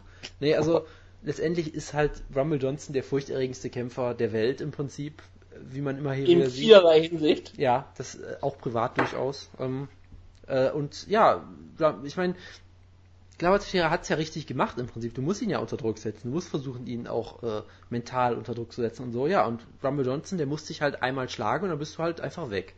So, und das ist halt, ich meine, Glauber Teixeira wurde, glaube ich, zuvor noch nie ausgenockt, meine ich, oder? glaube jetzt nicht. nachgucken, also ich, ich habe auf jeden Fall nichts in Erinnerung. Und dann äh, halt so unfassbar cleaner geht's ja auch kaum noch. Und dann ja wirklich komplett weg. Lag, da, das, lag dann da mit offenen Augen und hat dann irgendwie. Doch Erik Schwarz hat in seinem ersten Kampf bei WEC 3 ja, gut, das, das ist ja auch ein Veteran der deutschen Wrestling-Szene, das ist ja keine Schande. Er ist halt ein ziemlich starker Kämpfer und jetzt darf er nochmal gegen ähm, Danny Cormier verlieren. Obwohl ich ganz ehrlich, ehrlich sage, so wie Danny Cormier den ersten Kampf gekämpft hat und wenn das eh nicht läuft, ich glaube nicht mal finisht Anthony Rumble Johnson ihn. Ja, man muss auf jeden Fall sehr viel Respekt vor dem Kind von Daniel Cormier haben. Ja, aber Cormier wird älter. Aber vielleicht kommt ja auch Ja, John Jones rechtzeitig Rumble zurück. Johnson wird auch älter. John Jones kommt vielleicht auch rechtzeitig zurück. Er hat ja, er wird ja äh, wieder zurückkommen, hat keine Probleme. Ja. Dana White glaubt nicht, dass er Steroide genommen hat. Nein, er ist der Deswegen, größte Pechvogel der Welt. er hat einfach Pech gehabt. Er hat, er hat, das ist einfach eine schla- schlechte Karten, die er äh, bekommen hat. Er kann nichts dafür. Er ist ein unschuldiges Lamm. Ja. Deswegen eigentlich wäre der Kampf gegen, äh, gegen John Jones, Anthony Rumble Johnson sehr schön. Die sind beide Ja. sehr unschuldig Genau. und unbelastet. Hat, Rum, hat John Jones eigentlich noch den Interim-Titel? Ja, ne? Die haben den nicht weggenommen. Ja, ich hoffe, dass er es genauso macht wie. Der wird nicht weggenommen. Das wär- Das wäre ja schrecklich. Ja, ja, klar. Auf jeden Fall. Jonas, bist du wieder da? Ja. Möchtest du noch was zu äh, Erik Schwarz sagen? Äh, nee, ich habe gerade schlimme Witze gemacht und wurde dafür aus dem Internet rausgeschmissen. Das werde ich mir jetzt äh, sp- äh, sparen. Warum werde ich ja nicht immer häufig rausgeworfen? Cowboys halt. Cerrone gegen Rick Story. So, ich habe mir Jonas. eine Sache noch aus, aufgehoben aus Schlagkraftausgabe 1. Ja, da gab es ja Cowboy Cerrone gegen äh, Charles Oliveira und da hat Woodke seinen ewigen Rant gehalten über Cowboy Cerrone, der jede Kombination mit einem Leg-Kick beendet und da ist er komplett ausgerastet und wie geil Don Cerrone ist. Und jetzt muss man, Ja. muss man auch sagen, manche Sachen ändern sich halt doch nie so ganz, denn Don Cerrone hat ja auch wieder Kombinationen wunderbar gezeigt und die Kombinationen vielleicht nicht mit Leg- Leg-Kicks beendet, sondern vielleicht mal mit Head-Kicks und hatte damit ja sehr großen Erfolg. Deshalb, Wutke, möchtest du, falls du den Kampf gesehen hast, äh, an Ausgabe 1 anknüpfen und eine Lobrede auf Donald Cerrone halten. Falls du den Kampf nicht gesehen hast, wiederhol einfach, was du vor fünf Jahren gesagt hast. Das passt, passt ziemlich genau. Red einfach irgendwas über Cowboy Cerrone. Ist egal, ob du den Kampf gesehen hast oder nicht. Ich finde es beeindruckend, dass er nach fünf Jahren immer noch gleiches Team hat. Und dass er in fünf Jahren, glaube ich, mehr Kämpfe hat als, ähm, als glaube ich, jemand wie ähm, Cody Garbrandt Kämpfe in seiner Karriere hat. Also er hat ja jetzt in letzter Zeit irgendwie, seitdem wir die Sendung machen, glaube ich, 18 Kämpfe oder so gehabt, oder? Das Wann war denn der Kampf gegen, klingt plausibel. Ich werde jetzt gegen Charles. Oliveira?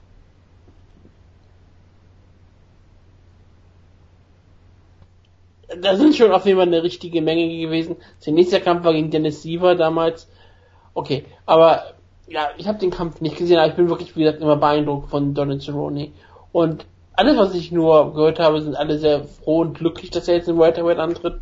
Und warum auch nicht? Ich meine, scheinbar, ähm, scheinbar, solange er nicht gegen irgendwelche Russen antritt, ist das auch kein Problem. Wutke. Nach diesem Sieg, den du nicht gesehen hast, würdest du ihn jetzt weiter aufgrund seiner Form im Welterweight antreten lassen? Entschuldigung, Welterweight antreten lassen?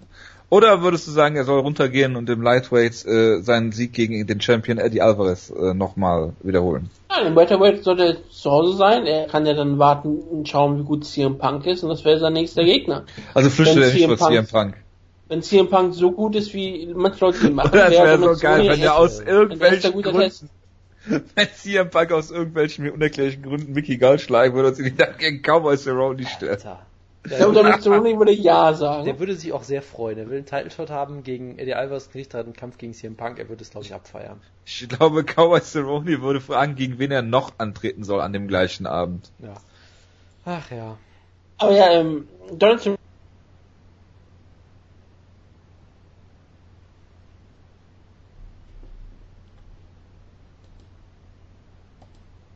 hatten. Das heißt, er kann also auch viel häufiger noch anspringen. Ja, sehr gut. Jonas, willst du auch was zum Kampf sagen? Ja, also, was man Oder halt. erstmal was zu diesem Kampf sagen, weil nur niemand hat was zu diesem Kampf gesagt. Ja, also, Ja, wir müssen was zu dem Kampf sagen. Jonas, du wirst über das Also- offensive Ring von Cowboy Cerrone reden. Natürlich, ich meine, er hat Story zu Boden genommen, was glaube ich ein wichtiger Bestandteil auch war, weil Story dann im Stand nicht mehr so sicher kämpfen konnte wie sonst, weil der sonst sich sehr auf seine Takedown-Defense verlässt und wild nach vorne stürmt. Was ich halt auch sehr geil fand, äh, was war die erste Aktion, die Rick Story am Boden gezeigt hat, Jojo? Kannst du es mir sagen? Ja, Omoplata. Genau. Dann hat er, dann, dann ist er aufgestanden, hat Donald Cerrone zu Boden genommen. Was war die erste Aktion von Donald Cerrone am Boden, Jojo? Omoplata, logischerweise. Korrekt. Das war ein richtiges Open Festival, absolut großartig. Ja. Ähm, ja, und dann hat er halt sehr schnell eigentlich die Kontrolle komplett übernommen und Rick Story sah halt wirklich hilflos aus im Stand.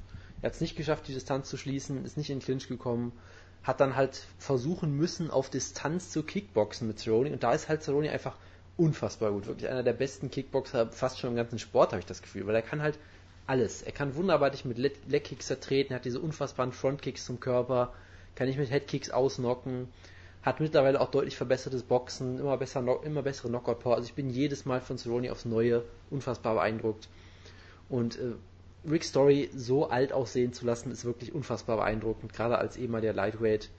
Ähm, und also diese Kombination, mit der er gefinisht hat, also besser kannst du es eigentlich wirklich kaum machen. Ja, ich meine, die, dieser, dieser Schlag zum, zum Kopf, dann nochmal zum Körper, dann geht er, glaube ich, nochmal zum Kopf und Rick Story duckt sich so weg und läuft dann halt genau in diesen Headkick rein und äh, taumelt da durch die Gegend, wird dann äh, wunderbar gedroppt nochmal. Also das muss man sich angucken, das ist eine absolut großartige Combo, eine der schönsten, die ich in, in langer, langer Zeit gesehen habe und ja, das ist halt Donald Cerrone. Wenn er halt on ist, wenn er halt da ist, dann ist er halt unfassbar spektakulär und kann halt äh, gefühlt jeden besiegen. So, dann hat er vermutlich auch wieder einen Kampf, wo er schnell gefinisht wird oder schlecht aussieht, aber wenn Cerrone sein Ding durchziehen kann, ist das wirklich einer der unterhaltsamsten und, und schönsten Kämpfer, die man sich überhaupt angucken kann. Also absolut großartig. Ja, auf jeden Fall. Ähm, dieser Takedown von Cowboy war aus zwei, zwei Gesichtspunkten auf jeden Fall für mich kampfentscheidend. Abgesehen von den tollen Kombinationen, die er ja immer zeigt. Erstens lässt der Rick Story natürlich nachdenken darüber, ähm, ob jetzt vielleicht ein Takedown kommt. Also eine Sache, die du eigentlich, äh, kann ich mir nicht vorstellen, auch nur einen winzigen Gedanken im Trainingscamp von Rick Story daran verschwindest, dass Cowboy Cerrone offensiv ähm, Takedowns zeigt. Und zweitens, äh, Cowboy Cerrone ist dafür bekannt, hin und wieder mal langsam zu starten. Das hat er natürlich durch diesen Takedown ähm, auf jeden Fall auch erstmal kompensiert. Ähm, und wenn er nur ein bisschen auf Rick Story rumliegt, der dann natürlich auch wieder hochgekommen ist, was ich jetzt auch nicht ad hoc denken würde. Ähm, aber dann hat Cowboy Cerrone den Kampf von vorne ein bisschen diktiert und es war eine hervorragende Leistung und äh, allergrößten Respekt. Genau, und, Vor äh, Cowboy Cerrone, ja. Man, man würde ja auch nicht denken, dass, ich weiß jetzt nicht, ob er gegen Patrick einen Takedown gezeigt hat, das müsste ich jetzt mal nachgucken, aber äh, man würde ja jetzt hat- auch, ich war mir nicht sicher, aber man, man würde ja auch generell nicht denken, dass er in der Gewichtsklasse nach oben geht und dann auf einmal alle Leute zu Boden nimmt. So, das ist ja auch äh, schon beeindruckend, was sicherlich auch viel an seinem wunderbaren Timing liegt, aber das ist also wirklich unfassbar beeindruckende Leistung hier von Cerrone. Er hat sich War das, er hat sich das Ja. cool, das cool Smiley hat er sich auf jeden Fall verdient. Ja. Was hältst du denn von einem Kampf, wenn er zurückkommen sollte und einen UFC-Vertrag unterzeichnet, Rory McDonald gegen Donald Cerrone? Das ist natürlich dann wieder eine direkt eine sehr harte Nummer. Ähm, Ja, aber guck mal, was- was- Finde ich wunderbar, klar. Also Cerrone ist ein Top-10-Kämpfer jetzt auf jeden Fall im Welterweight auch. Weil Rick Story klar, war auf neun, Rick Story war auf neun gerankt. Johnny Hendricks ist auf acht, aber der hat jetzt so viele Niederlagen und sah so schlecht aus, das würde ich jetzt nicht unbedingt gucken. Nee. Neil Magny hat verloren gegen Lawrence Larkin, reden wir gleich noch drüber. Ähm, Gastelum kannst du machen. Äh, Maya gegen Condit, Sieger könntest du auch machen, theoretisch. Die kämpfen ja nächste Woche. Ähm, dann hast du Rory McDonald, dann hast du Robbie Lawler, dann hast du äh, Wonderboy Thompson. Ich meine, und den Champ halt. Ich meine, Cerrone gegen Larkin wäre natürlich auch großartig so, ne? Das äh, wäre natürlich auch nicht schlecht. Also, Kannst du auch machen, aber wenn du ihn hochgucken willst, meine ich jetzt. Ja, also es wäre auch eine Möglichkeit. Oder halt, vielleicht kriegt er wirklich seinen Wunsch und kriegt einen Kampf gegen Eddie Alvarez. Also das würde ich jetzt auch nicht ausschließen wollen. Von daher. Nee, nee, ähm, klar. ist, ich meine, das Ding ist, es ist Donald Cerrone. Er wird halt den Kampf annehmen, den er in drei Wochen angeboten bekommt, weil er wieder kein Geld Ja. hat. So, von daher Ja. äh, wird das halt so laufen. Er wird vermutlich dann. Er hat nicht. einen, Achtung, bei, ich habe es gelernt bei Embedded, er hat einen Life-Coach. Und da wundert er sich, dass die Kohle die ganze Zeit weg ist. Also hast du, hast Ne, du etwa, Jojo, hast du etwa keinen Life-Coach? Ich bin Life-Coach. Äh, verstehe, verstehe. Ja. Welche, welche deutschen MMA-Kämpfer gehören zu, dir zu deiner Klientel oder darfst du das jetzt nicht sagen? Das ist, äh, das ist confidential. Da möchte ich Schade. keine Auskünfte zu machen. Peter Sobotta kannst Wieso kann das Peter Sobotta denn nicht sein? Ach so, Der ist kein weil deutscher der, Kämpfer und auch kein polnischer Kämpfer. Was ist denn jetzt? Das ist jetzt eine Überleitung in die News-Ecke, da sind wir noch nicht bereit für, bitte. Ja, das können wir ja nochmal aufbewahren. Die Mike? Spannung. Perry hat Hui Gui Lim nach allen Regeln der Kunst auseinandergepflückt. Ach ja, mein Herz blutet hier. Das ist schlimm. Ja, Jonas, was ist los? Also, was Tarek Seferdin in fünf Runden nicht geschafft hat, hat Mike Perry innerhalb von dreieinhalb Minuten geschafft. Tarek Seferdin ist halt ein Gentleman. Der hat sich gedacht, ich nutze diese offensichtlichen äh, Lücken bei Lim nicht ganz so brutal aus, sondern ich lasse ihn noch wie ein Krieger erscheinen, der sich nach fünf Runden zurückkämpft, nach furchtbaren Leckkicks und dann im Kampf ja eigentlich noch wie ein Gewinner Jonas. aussieht. Ja, Tarek ist einfach ein netter Kerl. Jonas, ich habe eine koreanische Frage an dich. Ähm, ja, Sah, also nicht auf Koreanisch, sondern mit Korea-Bezug. schade. Ich fand Hui Gui Lim sah in diesem Kampf aus wie Hong Man Choi sonst immer. Ähm, ich habe einen anderen Vergleich für dich. Ähm, ich, ich habe mir überlegt, weil er hat ja auch den, den Nickname The Ace. Ich finde das ja immer so ein bisschen, bisschen. Du willst ihn mit Rich Franklin vergleichen? Nein, das ist aber sein Nickname. Das, das ist nur das Ding. Und ich finde diesen Nickname halt nicht schön, weil ich finde, Koreaner müssen immer einen Nickname haben, der mit The Korean anfängt. Ja, der, die einzige Korean Ausnahme Ace. ist, ist Hem, Hemdalay Silver. Das ist okay. Aber Korean Zombie, Oder Dong Jung Kim. Korean Bulldog, äh, Korean Bulldozer, Korean, genau. Superboy. Ja, Was mit Shotgun? das ist immer gut. Deshalb f- bin ich jetzt dafür, ihn umzubenennen in The Korean Skyscraper. Weil ich finde, er hat hier ein bisschen wie Stephen Struve gekämpft, oder nicht? Ja. Wie Sammy Shield. Ja, das ist halt leider nicht, weil er ist halt unfassbar groß. Ich Und, fand, er hat wie äh, Hong Man Choi ausgesehen. Das, das war der Vergleich, Ah, den ich verstehe, eigentlich verstehe. hatte. Äh, weiß ich nicht. Ähm, Von der Größe her. ja, was mir halt aufgefallen ist, dass er halt immer die Distanz für seinen Gegner geschlossen hat, der dann Ja, einfach das war perfekt, wie er das gemacht deshalb, hat. das, das, das, deshalb bin ich halt auf Struve gekommen, so ein bisschen. Ne? Also, das Ding ist, er macht das ja oft gerne in dem Sinne, dass er halt äh, zwei seiner Kämpfe per äh, ja, Step-In oder Flying Knee gewonnen hat, unter anderem auch gegen Pascal Kraus. Das heißt, das Gut ist natürlich Stelle. ähm, mein Klient als Life-Coach. durchaus äh, pot- pot- potente Offensivaktionen, aber er hat halt hier, du hast halt gemerkt, sein Gegner hatte sehr große Schwierigkeiten, die, die Reach äh, zu schließen. Und Lim hat es halt sehr oft für ihn gemacht. Da ist er wirklich dreimal in ihn reingerannt und wurde dann immer zu Boden geschlagen. Da war halt am Ende vorbei. Man kann natürlich sagen, dass, Schon, er, ja. dass er nach dem ersten Knockdown einfach so fertig war, dass er nur noch auf Instinkt gekämpft hat und nicht mehr wusste, was er macht. Das kann natürlich sein, aber er hat es halt wirklich dreimal am Stück gemacht, ist zu Boden geschlagen, weil er nach vorne gerannt ist, ist aufgestanden, ist wieder in ihn reingerannt, wieder umgefallen, wieder aufgestanden, wieder in ihn reingerannt, wieder umgefallen. Dann war der Kampf vorbei. Also es war halt äh, schon sehr ab abstrus irgendwie, ja. Also und Lim ist halt, er war halt vorher schon dafür bekannt, er ist unfassbar groß, er hat viel Knockout-Power, ist jetzt technisch nicht der äh, Kämpfer mit der größten Finesse, um es mal so zu sagen. Und das hat sich hier halt auch wieder sehr krass gezeigt. Also äh, das war halt schon ja nicht besonders äh, clever gekämpft und es hat mir natürlich sehr wehgetan in meiner äh, halbkoreanischen Seele. Ja, er sollte halt zusehen, dass er irgendwann mal die Kurve kriegt, weil er ist 31, glaube ich. Und er hat schon einige Kämpfe und ähm, ich meine, er ist immer spekt auf jeden Fall. Er sollte auf jeden Fall mal aufhören, äh, so spektakulär zu sein, defensiv. Und äh, ich glaube, war war das nicht auch in der letzten Runde gegen Sepperdin, dass er wie so ein Bescheuerter losgebrüllt und losgerannt ist? Naja, er hat Seferdin äh, angeklingelt immerhin in der letzten Runde noch. Also die letzte Runde war. Obwohl er war gar nicht mehr laufen konnte von 41.000 Leckkicks. Korrekt, weil Seferdin ist halt ein netter Kerl, der hat da noch so getan, als wäre er Er gerockt kann, gewesen. er hat's einfach nicht drauf. So. Tim Means könnte man jetzt natürlich gegen Mike Perry booken. Ich übergehe dich einfach mal, Wutke, ja? Wenn das okay ist. Ja, Okay. Jonas, Tim Means, Ja, der also- also- neue alte äh, äh, Matt Brown mit seinen Elbows aus dem Clinch mal wieder, ne? Ja, also das wäre ein Kampf, den Wutke sicherlich sehr gern gesehen hätte, wenn er ihn gesehen hätte. Ähm, Ja. äh, also wirklich wunderbare Leistung. Natürlich, äh, was das jetzt aussagt, dass er Saba Humasi besiegt hat auf Short Notice, ist halt auch eine andere Frage. Aber hey, Timins hat hier ziemlich clever gekämpft eigentlich. Wunderbar auch äh, zum Körper gegangen immer wieder, hat im Clinch wunderbare Elbows. Dann gab es halt irgendwann den Standing TKO, weil äh, Saba Humasi, glaube ich, aus ungefähr 17 Wunden im Gesicht geblutet hat und da rumgetaumelt Boah, ist dieser Cut, hast du das. Bild von, von diesem Cut gesehen? Äh, zum Glück nicht, nein. Gut, ich such's dir. Äh, Dankeschön, das freut mich sehr. Dann wird Wutke es wieder mit irgendwelchen Sachen vergleichen oder so. Das wollen wir ja unbedingt uns nicht entgehen lassen. Weiblichen Geschlechtsteilen. Das äh, ist durchaus Einmal möglich, Vagina. ja. Gut, Zum das Beispiel. macht er zum Beispiel jetzt auch schon, ohne dass es gesehen hat. Das ist sehr gut. Ähm, ja, also Termins hat hier wunderbar gekämpft. Hat einfach, ich kann einfach mal in der Sendung hat, Vagina sagen, ihr, das ist kein hat, Wort. hat ihr gezeigt, hat hier wieder gezeigt, dass er der wahre Matt Brown ist. Ich werde jetzt nicht aufs Urban Dictionary gehen und wieder nachgucken, was Dirty Bird Dirty alles Bird, ja, das war, das war eigentlich meine Frage an Wutke. Das, äh, das Schick kann das Wutke gerne, bitte. gerne beantworten. Ähm, und ja, Termin 0,4 Megabyte. Geil. Tim Means Ja? hat hier gut gekämpft, ganz, ganz souverän gemacht äh, und hat hier wieder gezeigt, dass er ein sehr unterhaltsamer Kämpfer ist auf jeden Fall. Und viel mehr muss man dazu auch nicht sagen. Also es war halt ein unterhaltsamer Kampf, aber jetzt auch kein sportlich top relevanter oder irgendwie sowas. Ja. Wird, wer wird noch hochgeladen. Äh, ich fand die Main hervorragend. Also die ähm, Kämpfe waren alle ähm, interessant, waren alle gut, die waren alle gut anzusehen. Ich meine, dass ersten beiden Kämpfe jetzt nicht wirklich jemanden ähm, dazu bewegen, den Interview zu kaufen, ist auch klar. Aber sie waren schnell vorbei, sie waren spektakulär. Cowboy Cerrone einer guten Leistung, Will Johnson direkt ausgenockt, äh, äh, Glauber Teixeira direkt ausgenockt und gegen Nate Diaz natürlich ähm, mit einem sehr, sehr guten Kampf. Ob das jetzt ein Fight of the Year Kandidat ist, weiß ich nicht. Es war ein sehr interessanter Kampf, aber ähm, ja, da kann man sich auf jeden Fall nicht beschweren.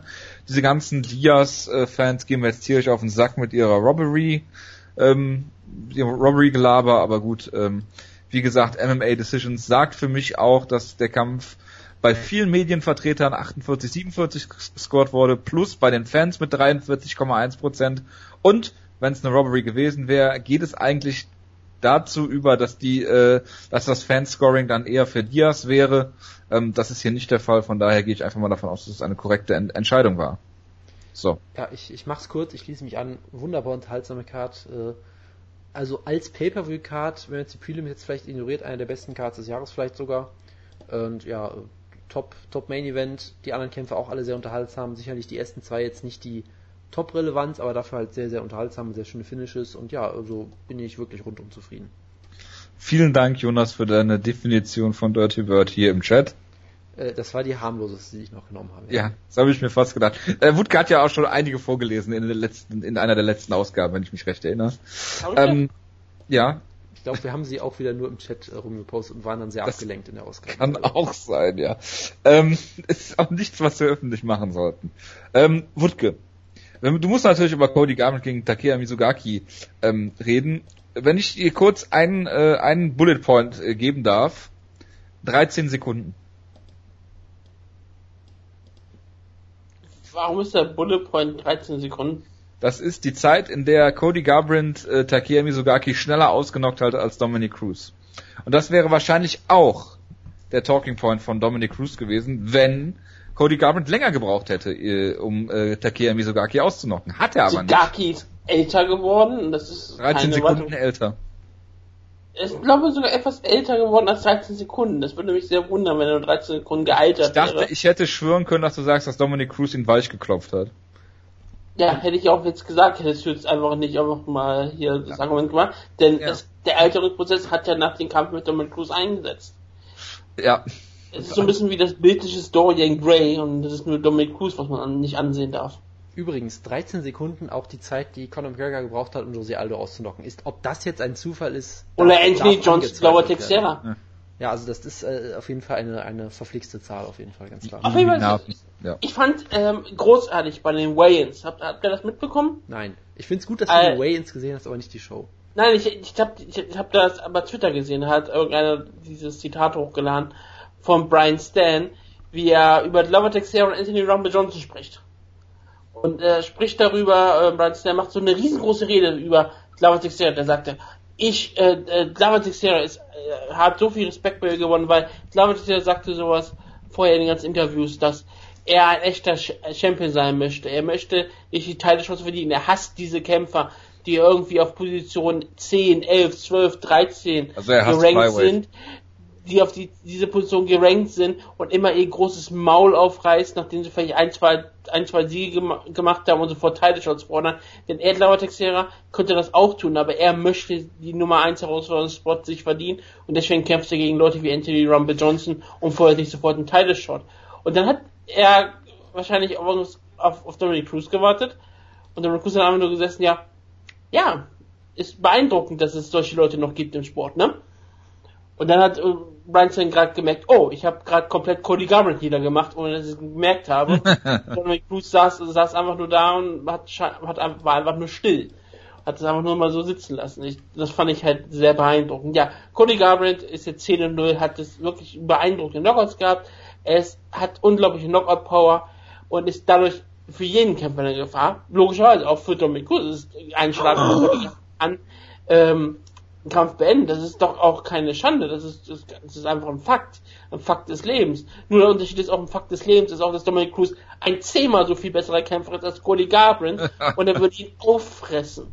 Und ich wäre auch weiterhin, glaube ich, unfair gegenüber Cody Garbrandt, ihn jetzt schon Dominic Cruz zu geben. Ich meine, ich hätte kein Problem damit. John ich würde Lineker. Cody Garbrandt die Schnauze äh, stopfen und damit musste er erstmal mit umgehen, weil er wäre schon wieder ein einfach mehr Kämpfer, der scheitert gegen ähm, Dominic Cruz. Und ja, wenn er das unbedingt machen möchte, gerne. Es wäre ein einfacher Kampf für Dominic Cruz. Wie gesagt, es besteht immer eine Chance, dass er ausgenockt wird. Aber hast du schon mal gesehen, dass Dominic Cruz ziemlich getroffen wurde in letzter Zeit? Eher nicht.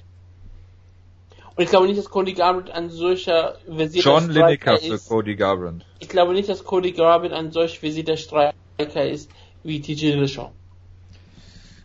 Kann, kann, ich, kann ich kurz einlenken? Erst ja, natürlich äh, herzlichen Glückwunsch an Patrick Ryman. Das sage ich jetzt einfach ohne Kontext, weil, weil Jojo darauf besteht. Ähm, ja. Und zum Kampf selber. Also ich, ich fand das ja wunderbar, wie Joe Rogan hier äh, groß erklärt hat, ja, Cody Garbrandt ist ja super gehypt, er ist unfassbar großer Favorit und mal bei solchen Sachen kann man sich natürlich immer fragen, ob ihm das zu Kopf steigt und er konnte diesen Gedanken nicht zu Ende bringen, da lag mir sogar schon auf dem Boden. Das fand ich Keine großartig. Liebe für Joe Rogan. Genau, äh, ich habe bei dieser Show sogar sehr viel Liebe für Joe Rogan, muss ich mal dazu sagen. Äh, kommen wir später noch zu. Und ja, Cody Garbrandt, äh, wunderbar halt, guter, guter Ringer, äh, nutzt es halt, um Kämpfe äh, stehen zu halten und er hat halt unfassbar schnelle Hände, unfassbare Knockout-Power, guter Boxer und äh, damit hat Jonas halt, Halbkämpfer zerstört. Genau, damit ist er halt brandgefährlich. Hat meinen Halbkämpfer Takeya Mizugaki zerstört. Äh, nee, Moment, den, den anderen. ähm, und genau. ja, hier, wunderbar brutaler Knockout. Äh, für mich auch durchaus eine Late Stoppage. Gerade bei diesem einen Nachschlag, wie Mizugaki die Beine komplett wegbrechen. Da hätte man auch da schon locker ab, abbrechen können, aber nun gut. Ähm, da, also viel muss man dazu auch wirklich nicht mehr sagen, weil äh, im Prinzip hat es alles bestätigt, was man sich von Cody Garbrandt versprochen hat vor dem Kampf. Man hat gesagt, Mizugaki ist ein harter Veteran, der ihm vielleicht nirgendwo wirklich komplett gefährlich werden kann, aber ihn vielleicht hart testen kann und nein, konnte er nicht. Ich möchte jetzt über was anderes reden. Ich möchte darüber reden, dass Cody Garbett der schlechteste Trash-Talker im ganzen Sport ist. Ja, Ähm, bitte. Er hat ein Interview gegeben, Wutke, du musst mir das erklären, weil es klingt wie ein Dialog aus einem Porno und da hast du, glaube ich, mehr Erkenntnisse darüber als ich. Ja, er hat Gott, gesagt, das- er hat gesagt über Dominic Cruz, I wanna show you who your daddy is. Und das klingt für mich wie ein Pornodialog, also kannst du mir bitte erklären, was es damit auf sich hat? Nein. Gut. Ich will dir das nicht Ja, erklären, aber- weil du regst dich wieder auf, wenn ich dir erklärt habe, dass ich dir erklärt habe. Ich habe dir die Erlaubnis jetzt gegeben. Nein, ja, aber ich, ich, ich halte mich zurück. Und ähm, ich glaube, so dich- Cody Garbett ist nicht wirklich intelligent. Er ist ein einfacher Kämpfer. Er kann, ich meine, Gott. ich wäre sehr dafür für eine Podiumsdiskussion zwischen den beiden. Das würde genauso enden wie das Interview zwischen Dominic Cruz und TJ Dillashaw. Nein, ich glaube noch viel schlimmer. Noch viel schlimmer, glaub- glaube ich. Das Es wäre- steht es wäre- Dillashaw war schlau genug, es wäre Cormier Cummins Während Cody. Garbett immer da ist, also ähm, Cody Garbett kann keine schlaue Person sein. Also wirklich. ja. ähm, was sagst du eigentlich dazu, dass Nate Diaz seinen motherfucking Brother Nate Diaz gegrüßt hat? ja, der beste Kämpfer der Welt. So, okay.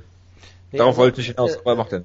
das, das, das andere Highlight, was ich natürlich erwähnen wollte, er hat, Cody Garbett hat ja auch schon klar gemacht, warum er gegen Dominic Cruz locker gewinnen wird. Denn äh, Dominic Cruz hat ja Traubenfäuste, hat er erklärt. Hier ist Grapes for Fists oder irgendwie sowas, was auch alles keinen Sinn macht, aber egal. Also Cody Garbrandt, großartiger Kämpfer, äh, nicht so guter Trash-Talker. Gut, hast du wenigstens die Szene nach dem Kampf denn auch gesehen, wo, wo äh, auf Dominic Cruz angesprochen wurde und dann auf die Kamera auf Dominic Cruz zoomte, der aufspringt und die Fäuste ballt und komplett ausgerastet ist vor Freude über diesen Kampf. Das war eigentlich eine wunderbare Szene. Äh, er, er, hat, er hat sich also sehr gefreut über das schlechte Trash-Talking und ist voll, voll, äh, voll on board für diesen Kampf und da kann man sich, glaube ich, jetzt schon drauf freuen.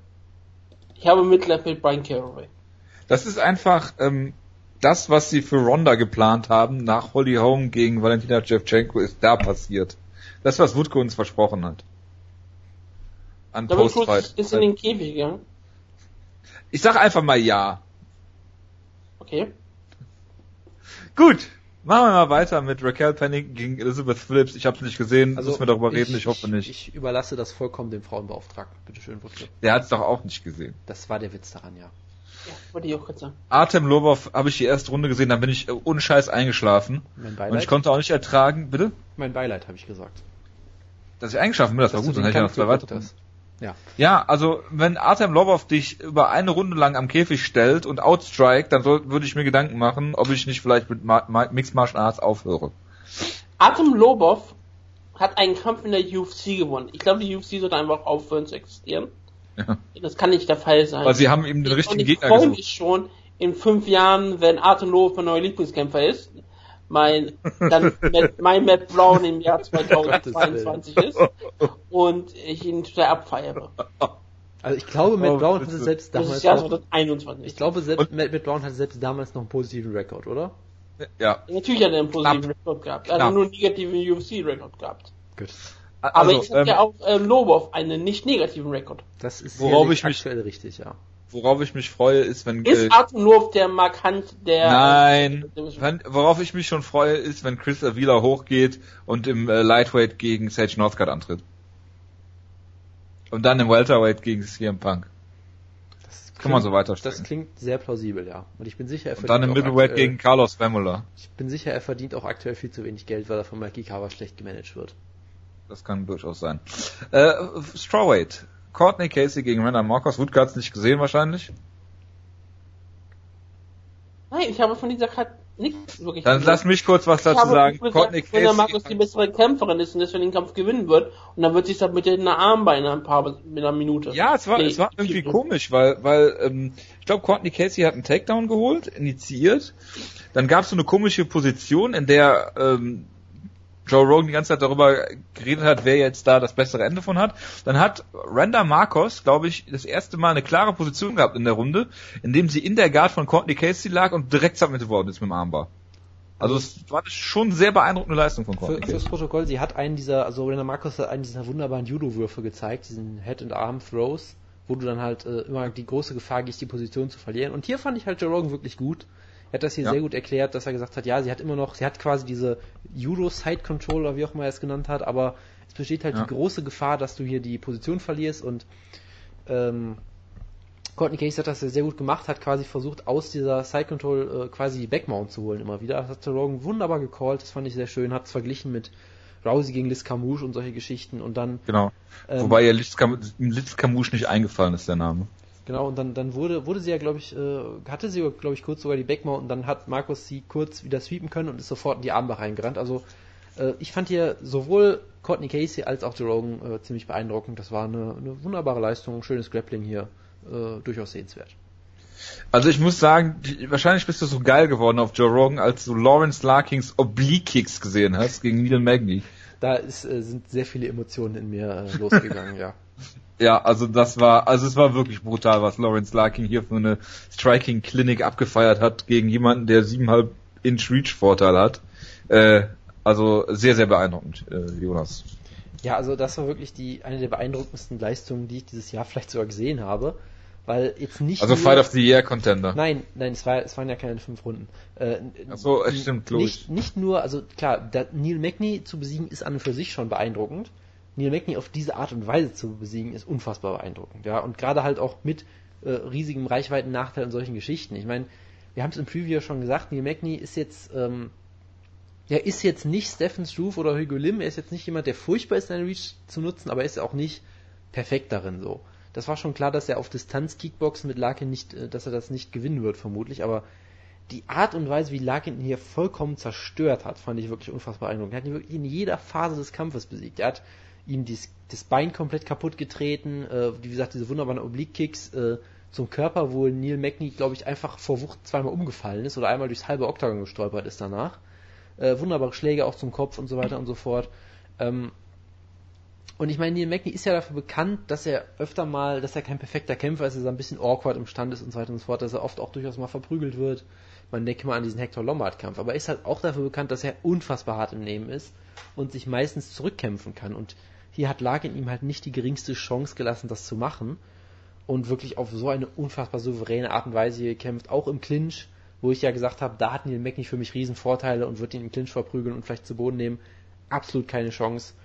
Und dann versucht Neil Magny am Ende einen Takedown, der wie ich fand gar nicht schlecht war eigentlich. Und dann denkt sich Lawrence Larkin einfach, nö, ich bin jetzt kurz Travis Brown, knock dich mit diesen brutalen Elbows aus und Kampf ist vorbei. Also das war wirklich eine in jeder Hinsicht dominante und beeindruckende Leistung von Lawrence Larkin, der, äh, wo ich immer sage, der hat viel Potenzial immer schon gezeigt, aber in der Art und Weise hat er es, glaube ich, wirklich noch nie komplett äh, vereinen können einer Leistung und das war wirklich ja Wahnsinnsleistung, wie ich fand. Kann ich dir nur zustimmen. Die anderen beiden Kämpfe habe ich nicht gesehen. Äh, was war denn noch? Ähm, ja. Colby, äh, Colby Covington gegen Max Griffin und äh, Marvin Vittori gegen Alberto Uda. Ja, äh, Covington ist ja ein durchaus solides Talent, guter Ringer und hat hier halt ein äh, ja, Wrestlefuck äh, abgeliefert, so wie ich das äh, gesehen habe. Das wenige, was ich davon gesehen habe. Und ähm, ja, das äh, mehr muss man dazu, glaube ich, auch nicht, auch nicht sagen. Also die Prelims, wir hatten es ja vorher im Prinzip schon gesagt, es gibt zwei wirklich relevante Prelims, das sind die beiden Prelim Main Events in Anführungszeichen mit Garbett und Larkin, die sind auf jeden Fall sehenswert. Äh, Casey gegen Marcos fand ich auch noch ziemlich gut und den Rest kann man, glaube ich, eher vergessen.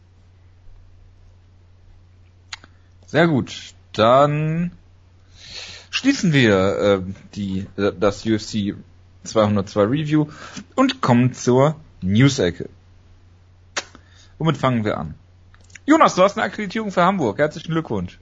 Äh, das ist korrekt. Ich, ich freue mich natürlich auch sehr, äh, die wunderbare Stadt Hamburg nochmal äh, sehen zu dürfen. Und ja, wir werden da in Zukunft natürlich noch berichten. Nächste Woche wird es erstmal das große Preview geben, denke ich mal. Wirst du Hamburg meine Perle singen? Und, äh, ich hoffe das. Mit Lotto King Karl, Jonas. Ich äh, werde, ich werde es versuchen, nicht zu tun. Ähm, Und von daher werden wir sie natürlich sicherlich irgendwie leicht twittern und, und weiß ich nicht was machen und äh, Bitte ja, keine Psychopathen-Tweets, während ich in Amerika bin. Das, das wäre sehr nett, danke. Äh, wird von Wann bist du in Amerika, Jojo? Ich fliege nächsten Montag. Also kann ich noch Psychopathen-Tweets bis nächsten Montag machen, okay. Werde ich tun. ich, bitte nicht anheften, das wäre mir ein ganz großes Anliegen. Naja, gut. Ähm, dann, UFC Cup. Willst du irgendwas mit der Akkreditierung überhaupt machen, Jonas? Willst du Interviews führen? Möchtest du Videos von Schritten machen? Videos nicht, Was? höchstens Fotos. Ich bin ja. dafür, dass du Peter Sobotta nach Wettquoten fragst. Ich, ich, Möchtest werd's- du ich Peter Sobotta nach Jamaika befragen? Ich, ich werde es natürlich versuchen, ja. Also na- nach Jamaika auf jeden Fall, das ist ja mal ganz klar. Kommt ja nur aus Kingston. Ja, ihr könnt natürlich Fragen schicken, die der Jonas dann äh, bestimmten Kämpfern stellt. Er wird das natürlich ohne drüber nachzudenken tun, egal wie sehr diese Frage den Kämpfer und de- dessen Ehre beleidigt. Da kennt der Jonas nichts, der ist der Profi, das ist überhaupt kein Problem. Das kann man so nur unter, unterschreiben, ja. Ja. Ähm, dann, UFC, die UFC kehrt nach Belfast zurück, Ende diesen Jahres. November oder Oktober, ich weiß nicht. Ja, fang, Auf jeden Fall. bitte an zu singen, das würde mich sehr freuen. ja, willst du bitte noch irgendwas zu Fit Finley sagen? In diesem Zusammenhang. Ich habe schon fast Belfast angefangen zu singen, also das reicht mir schon. Ein Ja, junger, wir auch. Ein junger Fit Finlay würde in der, in der UFC richtig aufräumen. So, so sieht's mal aus. Ist Ja, das- absolut. La- Lass das bitte mal in Cyborg, im, im Cyborg streuen. Dass man das nicht wissen kann, weil man ja Fit Finley noch nie im MMA gesehen hat. Jetzt eine Frage, falls Trigger uns zuhört. Wie würde Jay Finlay sich in der UFC schlagen? Da Strigger uns nicht zuhört, brauchen wir das nicht weiter zu eruieren. Ähm, einer von Jonas Lieblingskämpfern, ähm, Jamaikaner im Geiste, Martin Held, ist Free Agent und äh, hat vor einiger Zeit schon gesagt, dass er mit der UFC einen Deal hat oder wie auch immer. Und es kann sein, dass da in nächster Zeit Vollzug gemeldet wird. Ja, das wäre natürlich großartig. Ich meine, wir sind hier seit langem schon große Fans von Martin Held, ehemals Team Schlagkraft, äh, bin ich mir ziemlich sicher. Und Ja. Er, ist, er ist auf jeden Fall ein f- faszinierender und sehr talentierter Kämpfer und äh, ich freue mich sehr darauf, dass er in der UFC bald äh, auftreten wird, sicherlich. Weil wenn die den nicht nehmen, dann äh, weiß ich auch nicht. Ich bin mir sicher, dass er auch bald wieder ein Team Schlagkraft ist, wenn der äh, Wutke beschließt, nur polnische Kämpfer zu nehmen. Die mindestens drei Bellator-Kämpfe schon hatten. Und die für Jamaika antreten. Das wird, das wird ziemlich schwierig, aber es würde mich nicht wundern, wenn er es schafft. Ähm, Francisco ähm, Rivera hat ein Problem, nämlich er hat äh, mexikanisches Fleisch gegessen, das war logischerweise kontaminiert und er ist durch den Drogentest gefahren. Ja, das Ja, klingt das ist halt ähm, relativ tragisch für ihn, was frisst er auch mexikanisches Fleisch. Also ich, ich sag mal so, ja, wenn er ein Ultimate äh, Fighter China Gewinner wäre, dann wäre das kein Problem. Das ist ein ganz klarer Doppelstandard hier. Das finde ich nicht in Ordnung. Finde ich auch. Ähm, ich finde auch, dass Musala hier ähm, zu weit gegangen ist und ich glaube auch, dass wir jetzt damit einfach aufhören sollten. Und den Sport wieder zurückführen in die alten Tage, wo alles gut und besser war, wo John Jones noch Titelkämpfer haben durfte. Make UFC great again. Ja. Von 40 gefragten UFC-Kämpfern haben übrigens nur vier auf Conor McGregor getippt. Finde ich hervorragend. Ich glaube, niemand mag Conor McGregor, ist damit das Urteil. Ja. Obwohl Oder er ihm sehr Leute viel Aufmerksamkeit gibt und sehr viel Geld ähm, auch. Sehr viele Red Panty Nights. Ja, also für alle Kämpfer auf dieser Card, die vielleicht irgendwie noch einen Pay-Per-View-Point bekommen können, ähm, ist sehr viel Repentinite. Genau. Ja, dann ähm, Kampfankündigungen. Oder habt ihr noch News, die ich vergessen habe? Äh, jetzt spontan nicht, nee. Tim Kennedy, äh, Jonas, da Was? Musst du äh, natürlich äh, mein Internet setzt gerade aus, ich höre dich nicht mehr. Tim Kennedy hat, ist äh, bestätigt worden für Hallo? New York Hallo? City, logischerweise, gegen Rashid, Rashad Evans, meine Damen und Herren. Wutke, was sagst du denn dazu? Ein schöner Comeback haben. Ich freue mich, dass Tim Kennedy wieder zurück ist. Der ja einen Sieg hat gegen äh, Michael Bisping, gegen Sag- äh, Luke Rockhold, ja. Ich habe gehofft, dass du sagst, er hat einen Sieg über Adolf Hitler, oh Gott. weil er hat ja irgendwie irgendwelche Videos darüber gemacht oder Er so. hat- er hat Show- UFC Middleweight Kämpfer Adolf Hitler. Er hat eine UFC, äh, eine UFC, er hat, auch- hat auch eine Show im History Channel, wo er Hitler sucht oder irgendwie sowas. Das Ich weiß ich, das schon. Ja, aber unsere Hörerinnen ja vielleicht nicht. Doch. Ja, darüber mal gesprochen, so ist es nicht. Gut, das Und ja, das Tim Kennedy nicht ist, ist ein legendärer Kämpfer. Ähm, er kann leider nicht mal mit Ranger Up rauskommen, was relativ tragisch ist. Das heißt nur ein Reebok Up für ihn. Und das ist nicht auch für Jonas relativ tragisch, denn er mochte ja Tim Kennedy immer sehr besonders durch dieses Auftreten, sein besonders aggressives Auftreten. Und ich glaube, seitdem er Rafael Natal besiegt hat, hat er glaube ich nichts mehr wirklich groß in der UFC getan. War da irgendwas noch? Ich weiß nicht mehr. Er hat, er hat auf jeden Fall mal, ähm, wurde auf jeden Fall mal schwer betrogen gegen irgendeinen so Kubaner, den keiner kennt. Und jetzt ist er halt wieder zurück. Und ich glaube, wenn er hier gegen Rashad Evans gewinnt, können wir auch langsam über einen Title sprechen. Ich habe, also ich habe keine Ahnung, wovon du gerade redest. Das Einzige, was ich noch weiß, dass er irgendeinen komischen Tennisspieler besiegt hat. Ähm, es war aber, es, es war aber auch nicht auf Rasen, von daher erzählt er es auch nicht so wirklich. Also er hat Ähm, alles besiegt, was ihm vorgesetzt worden Und ist. danach hat er halt lange Auszeit gemacht und das interessiert auch niemanden. Das ist Tim Kennedy, er wird wieder irgendeinen Scheiß posten. Er wird sicherlich es schaffen, dass Reebok mit einer äh, USA-Flaggenhose äh, extra für ihn rausbringt oder irgendwie sowas. Und ja, ich hoffe, Hart Evans besiegt ihn. Und er wird wieder unterhaltsame Kämpfe haben, die du komplett niedermachen wirst, weil du Tim Kennedy nicht magst. Wo ist Ja, eigentlich es der ist- Tim Kennedy-Avatar, Jonas? Es ist nicht mehr lang hin bis zum Rematch gegen Luke Rockhold, das ist aber ganz klar. Ja.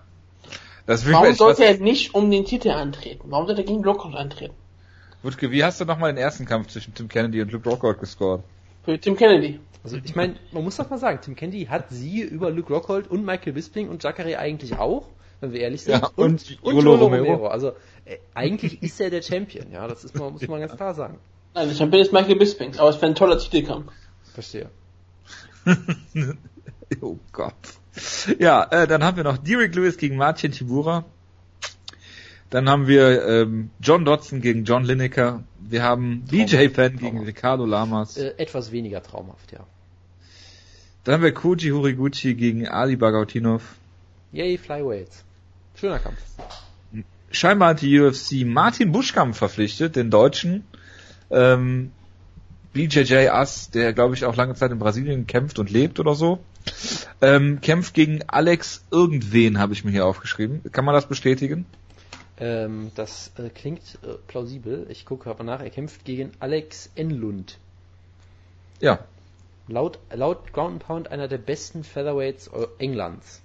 So, was auch immer das Was sagt heißt. ein Topology dazu? Ähm, der Kampf ist noch nicht bei Topology. Ähm, wie heißt er? Alex, Eng Enlund. Enlund. Also Ground and Pound hypt ihn damit, dass er unter anderem UFC-Kämpfer Artem Lobov zur Aufgabe zwingen konnte. das nein. ist doch. ziemlich großartig. Oh doch. Er ist, er ist die Nummer 4 von United Kingdom und Ireland. Es sind 310 Kämpfe darin gerankt, also Wer ist denn er, vor ihm? Äh, warte, das werde ich gleich sagen. Ich klicke mal, ich klicke mal drauf. Vor ihm ist auf Nummer 1 Mateusz Gamrot aus ähm, Polen. Nummer 2 ist Martin ähm, Stapleton und Nummer 3 ist Andrew Winner. Okay. Dann äh, wird mir einiges klar.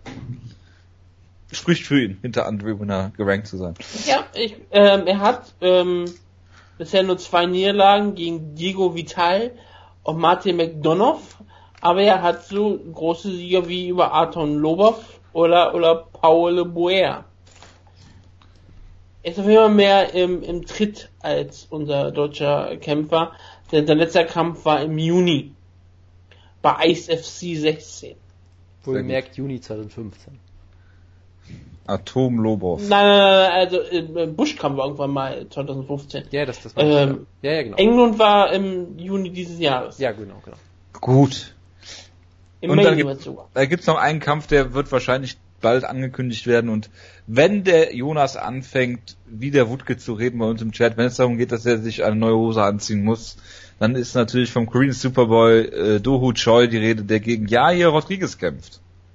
Ja, Jonas. Ich, ich habe es gerade erst geschafft, äh, einen unserer ehemaligen Hörer gestern äh, davon, zu, da, davon zu überzeugen. Nein, in dem Fall war es ein Hörer.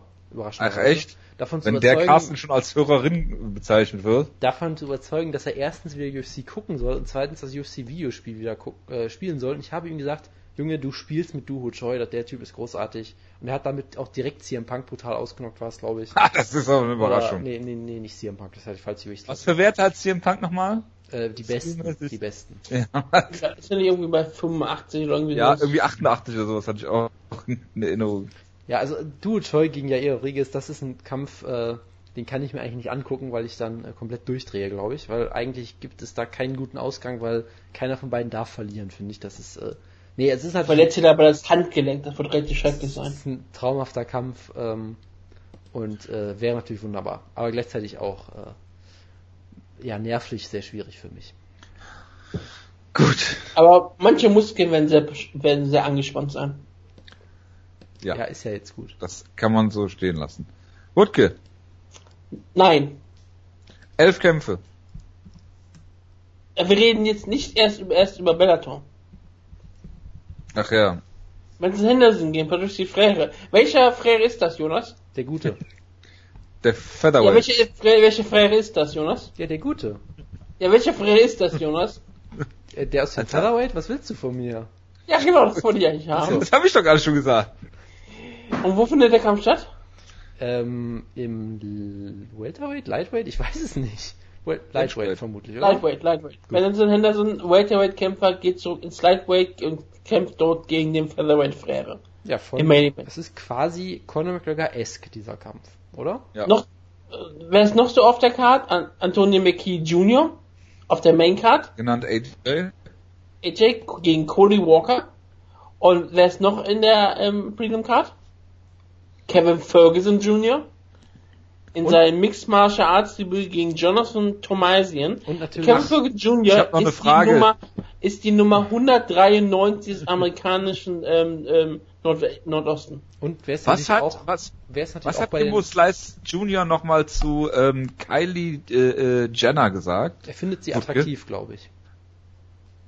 Er Ja. möchte mit ihr schlafen. Ja, das ist richtig, glaube ich. Ich möchte ihren Freund verprügeln, oder was? Nein, er möchte, er möchte äh, sich mit ihr treffen und ihr Freund kann dagegen nichts machen oder irgendwie sowas. Ach so, okay. Das ist richtig, jetzt Kevin Muslice Jr. Und wer, wer, Wutke, wer kämpft noch auf den Prelims? Quasi Lyoto Machida Senior, leider nicht der Vater, sondern der ältere Bruder Shinzo Machida. Shinzo, genau. Den gibt's noch? Ja, ja, den gibt's noch. Den hat Bellator jetzt 3 groß, 2 Rekord. groß verpflichtet. Der ist Shinji. Guani der Machida-Familie.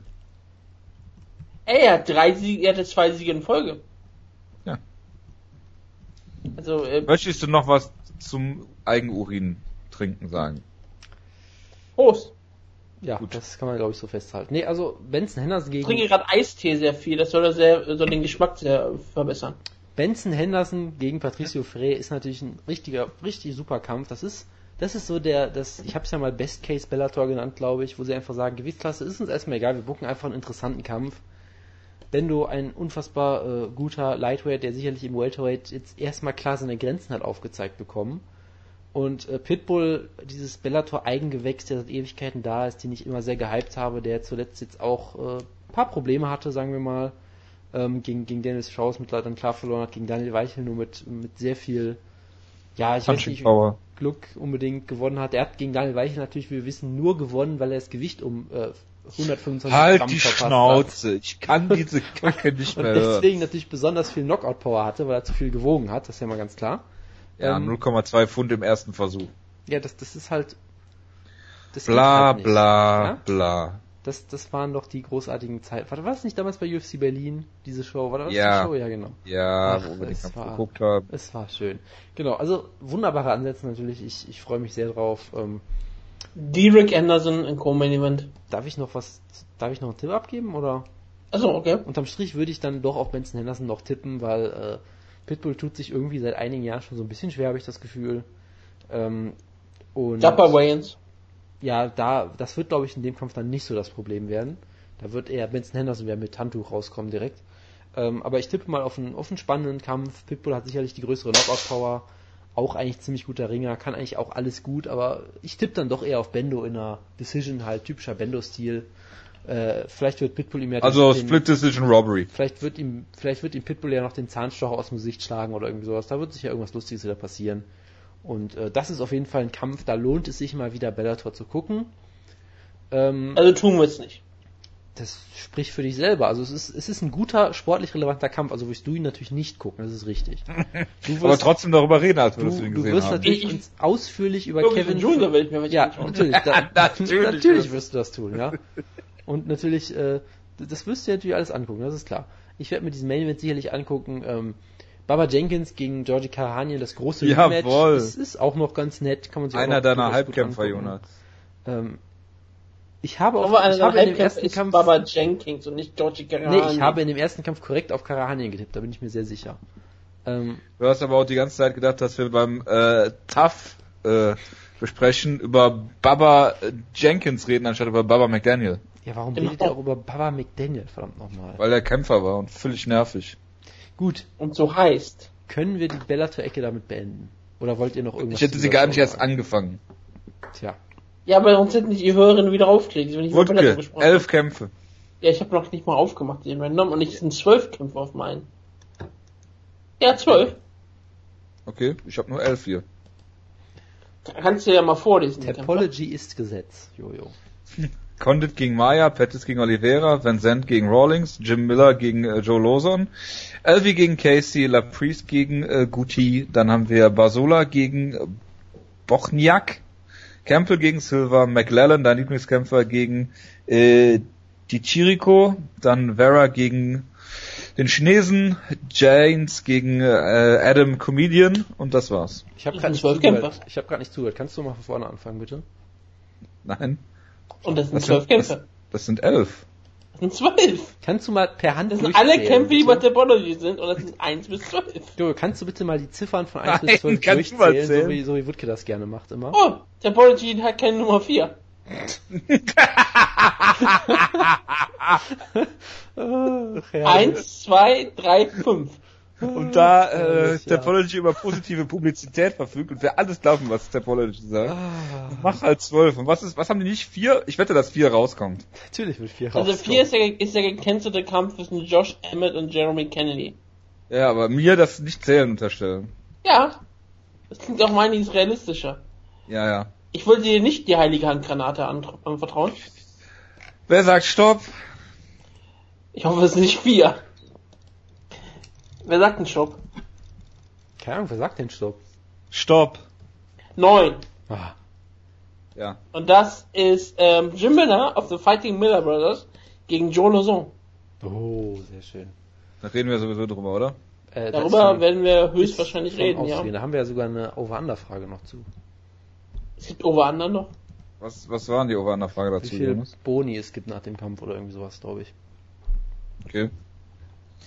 Ich sage einfach ja. Gut.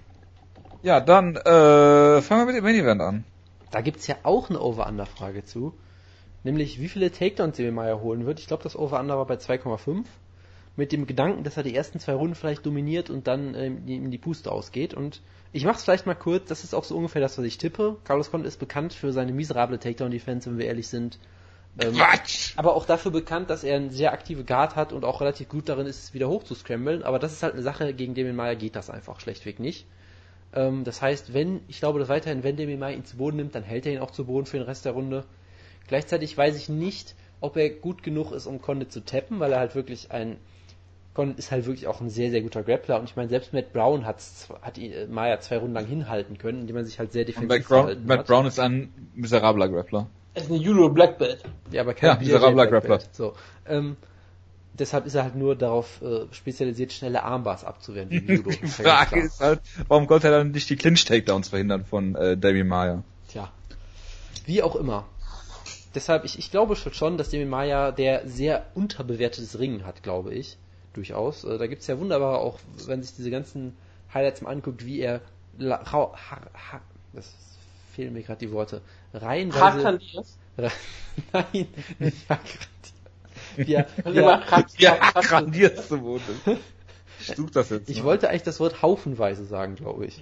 Wie er haufenweise gute Ringer zu Boden nimmt. Man denke mal an diesen wunderbaren Suplex Denke mal an Sonnen zum Diaz. Beispiel. Ähm, und äh, gegen Carlos Condit sollte das kein großes Problem darstellen.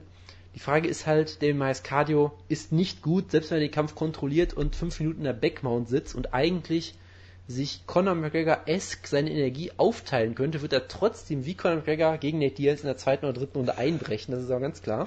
ja, Ähm, hier den Kampf gegen, wen war das? Ryan LeFlair? Ja, also da hat, ja, also er schafft's mal, da hat es über fünf Runden geschafft, das stimmt, aber er hat halt auch sehr oft schon in der dritten Runde schon große Probleme gekriegt. Und Doch das einen Ding Punkt halt, abgezogen bekommen, oder? Nix Sarah-esque. Äh, das kann durchaus sein, ja. Das kann durchaus sein, ja, wo er einfach nur sich hat umfallen lassen oder so. Ähm, gegen Matt Brown gab's ja auch einmal diese Szene, wo Matt Brown dann wie ein Depp hinterhergegangen ist und auf den Boden mit dem mal gegangen ist und dann gesweept wurde natürlich. Quatsch. Nein, wie ein Krieger. das klingt gar nicht nach Match. Verstehe. Also, also wir wissen ja, Conor McGregor ist sehr arrogant, weil er Nate Diaz nicht zu Boden folgt. Matt Brown ist ein echter Krieger und denkt sich, dem Maya, dem muss ich noch eine Chance geben, diesem netten Kerl. Er will ihn besiegen dort, wo er glaubt, dass der Gegner am besten ist.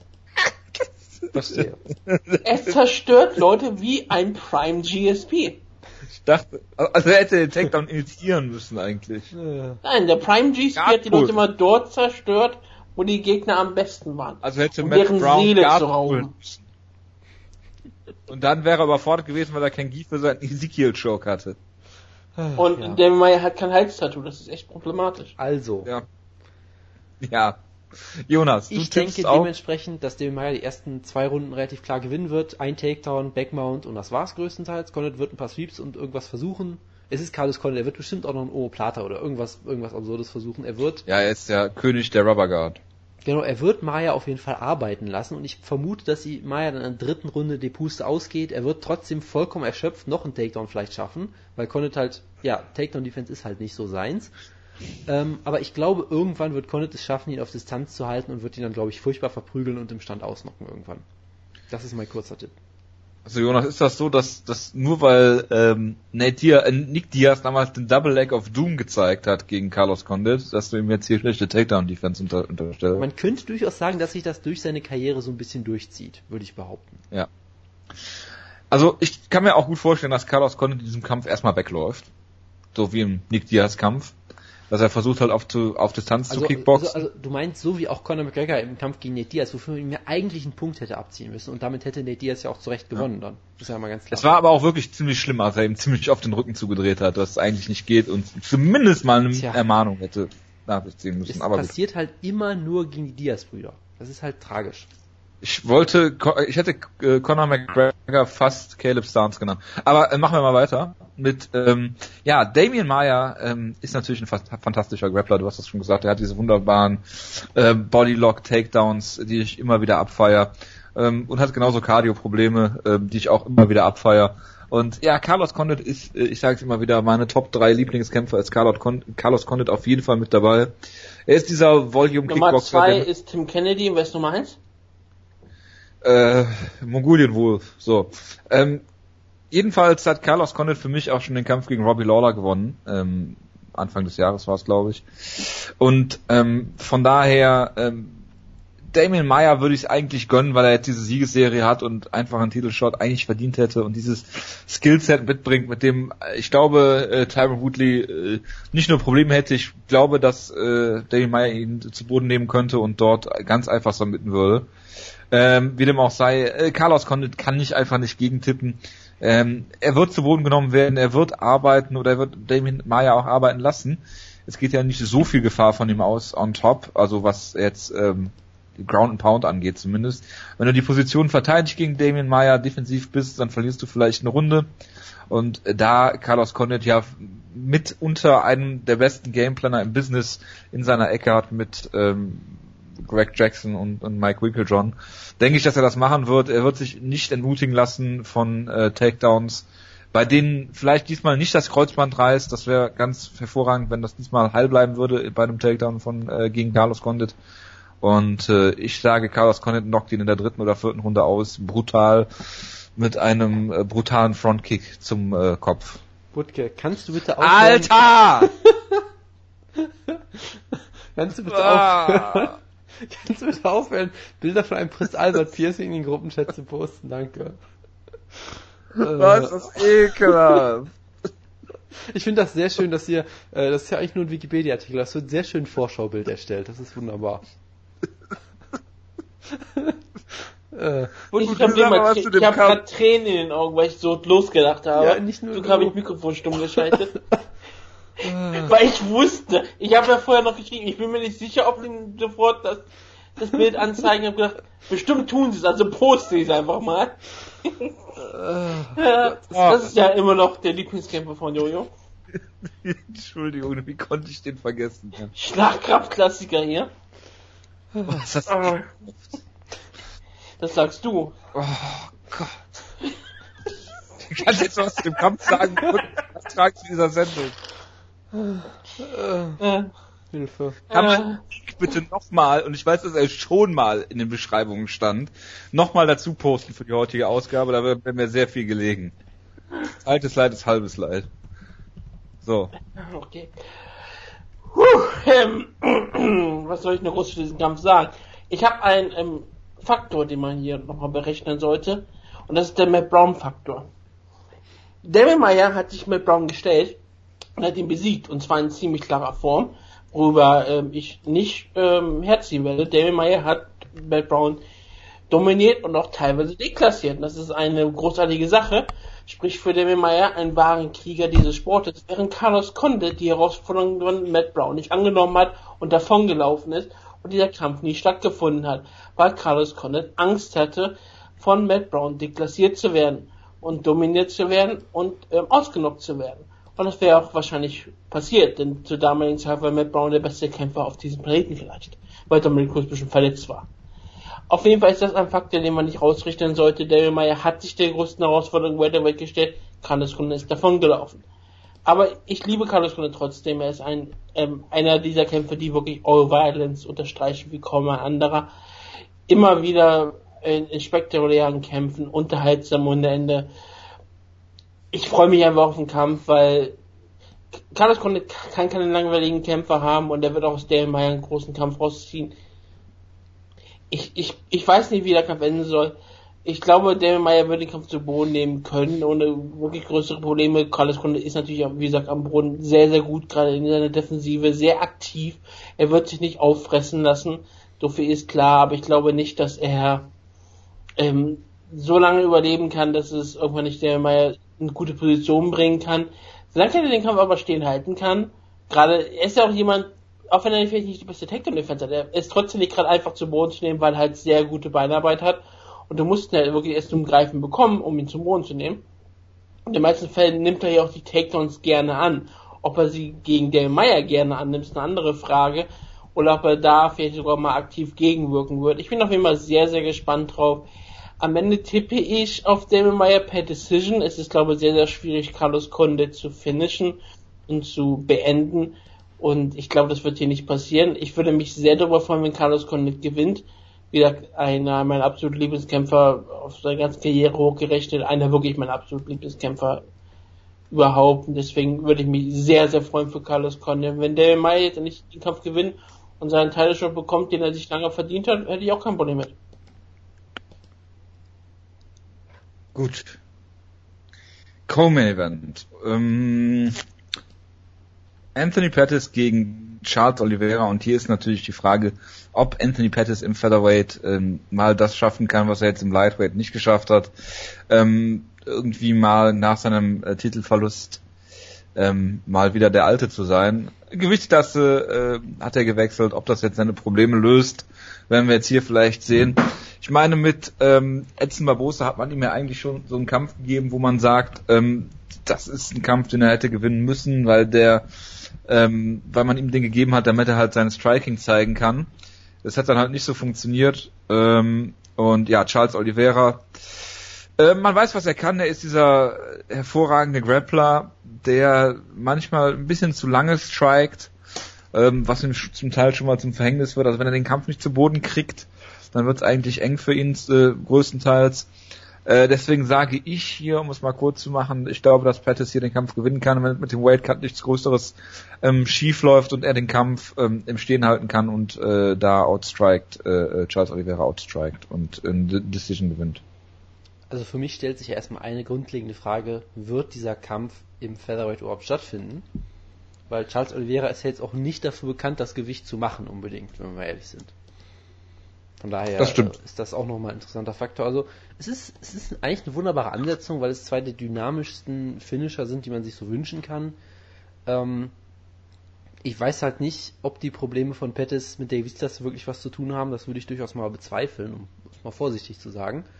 Und äh, ja, man hat es ja schon gesagt, ich meine, äh, ja, gegen, gegen Dos Anjos zu verlieren ist absolut keine Schande. Den Kampf gegen Alvarez, da hatten ihn manche Leute auch vor und es war jetzt zumindest äh, ein enger Kampf und von Edson Barbosa outstrike zu werden, von einem der besten Striker im ganzen Sport, ist, also an und für sich gesehen kannst du jeden dieser Nieder die, der Niederlagen ja nicht wegreden, aber sag ich mal entschuldigen oder was auch immer, nur halt in dieser äh, Kombination ist es halt schon heftig, dass Pettis, der irgendwie als der König des Lightweights galt, dann schon Schub drei, Schubs drei Kämpfe verliert. Pay-Per-View King. Ähm, genau, Pay-Per-View King, Wheaties Superstar Anthony Pettis, das darf man auch nicht vergessen, das ist der Wheaties Fluch oder was auch immer. Ähm, ich weiß gar nicht, ob da noch irgendwer anders auf dem Cover war jemals. Ähm, ja, und jetzt äh, wird's halt echt, wird's halt echt hart. Und ich meine, das Problem ist halt auch, wenn du dir einmal so einen Ruf erarbeitet hast, du kriegst halt auch keine einfachen Gegner, weil Charles Oliveira ist immer noch einer der gefährlichsten Grappler im ganzen Sport eigentlich. Ein wunderbarer Finisher, ähm, hat auch im dem Featherweight durchaus auf andere Art und Weise beeindruckt. Also ich war mir zum Beispiel eigentlich relativ sicher, dass er gegen Jeremy Stevens große Probleme haben könnte. Äh, hat ihn dann einfach locker zu Boden genommen immer wieder. Gut, hat auch das Gewicht verpasst. Äh, Nick Lenz im zweiten Anlauf auch ziemlich souverän besiegt, glaube ich. Ähm, Miles Jury äh, auch einfach locker, Guillotine, zack, vorbei. Also der da eigentlich im Featherweight auch richtig, richtig gut aussah bisher.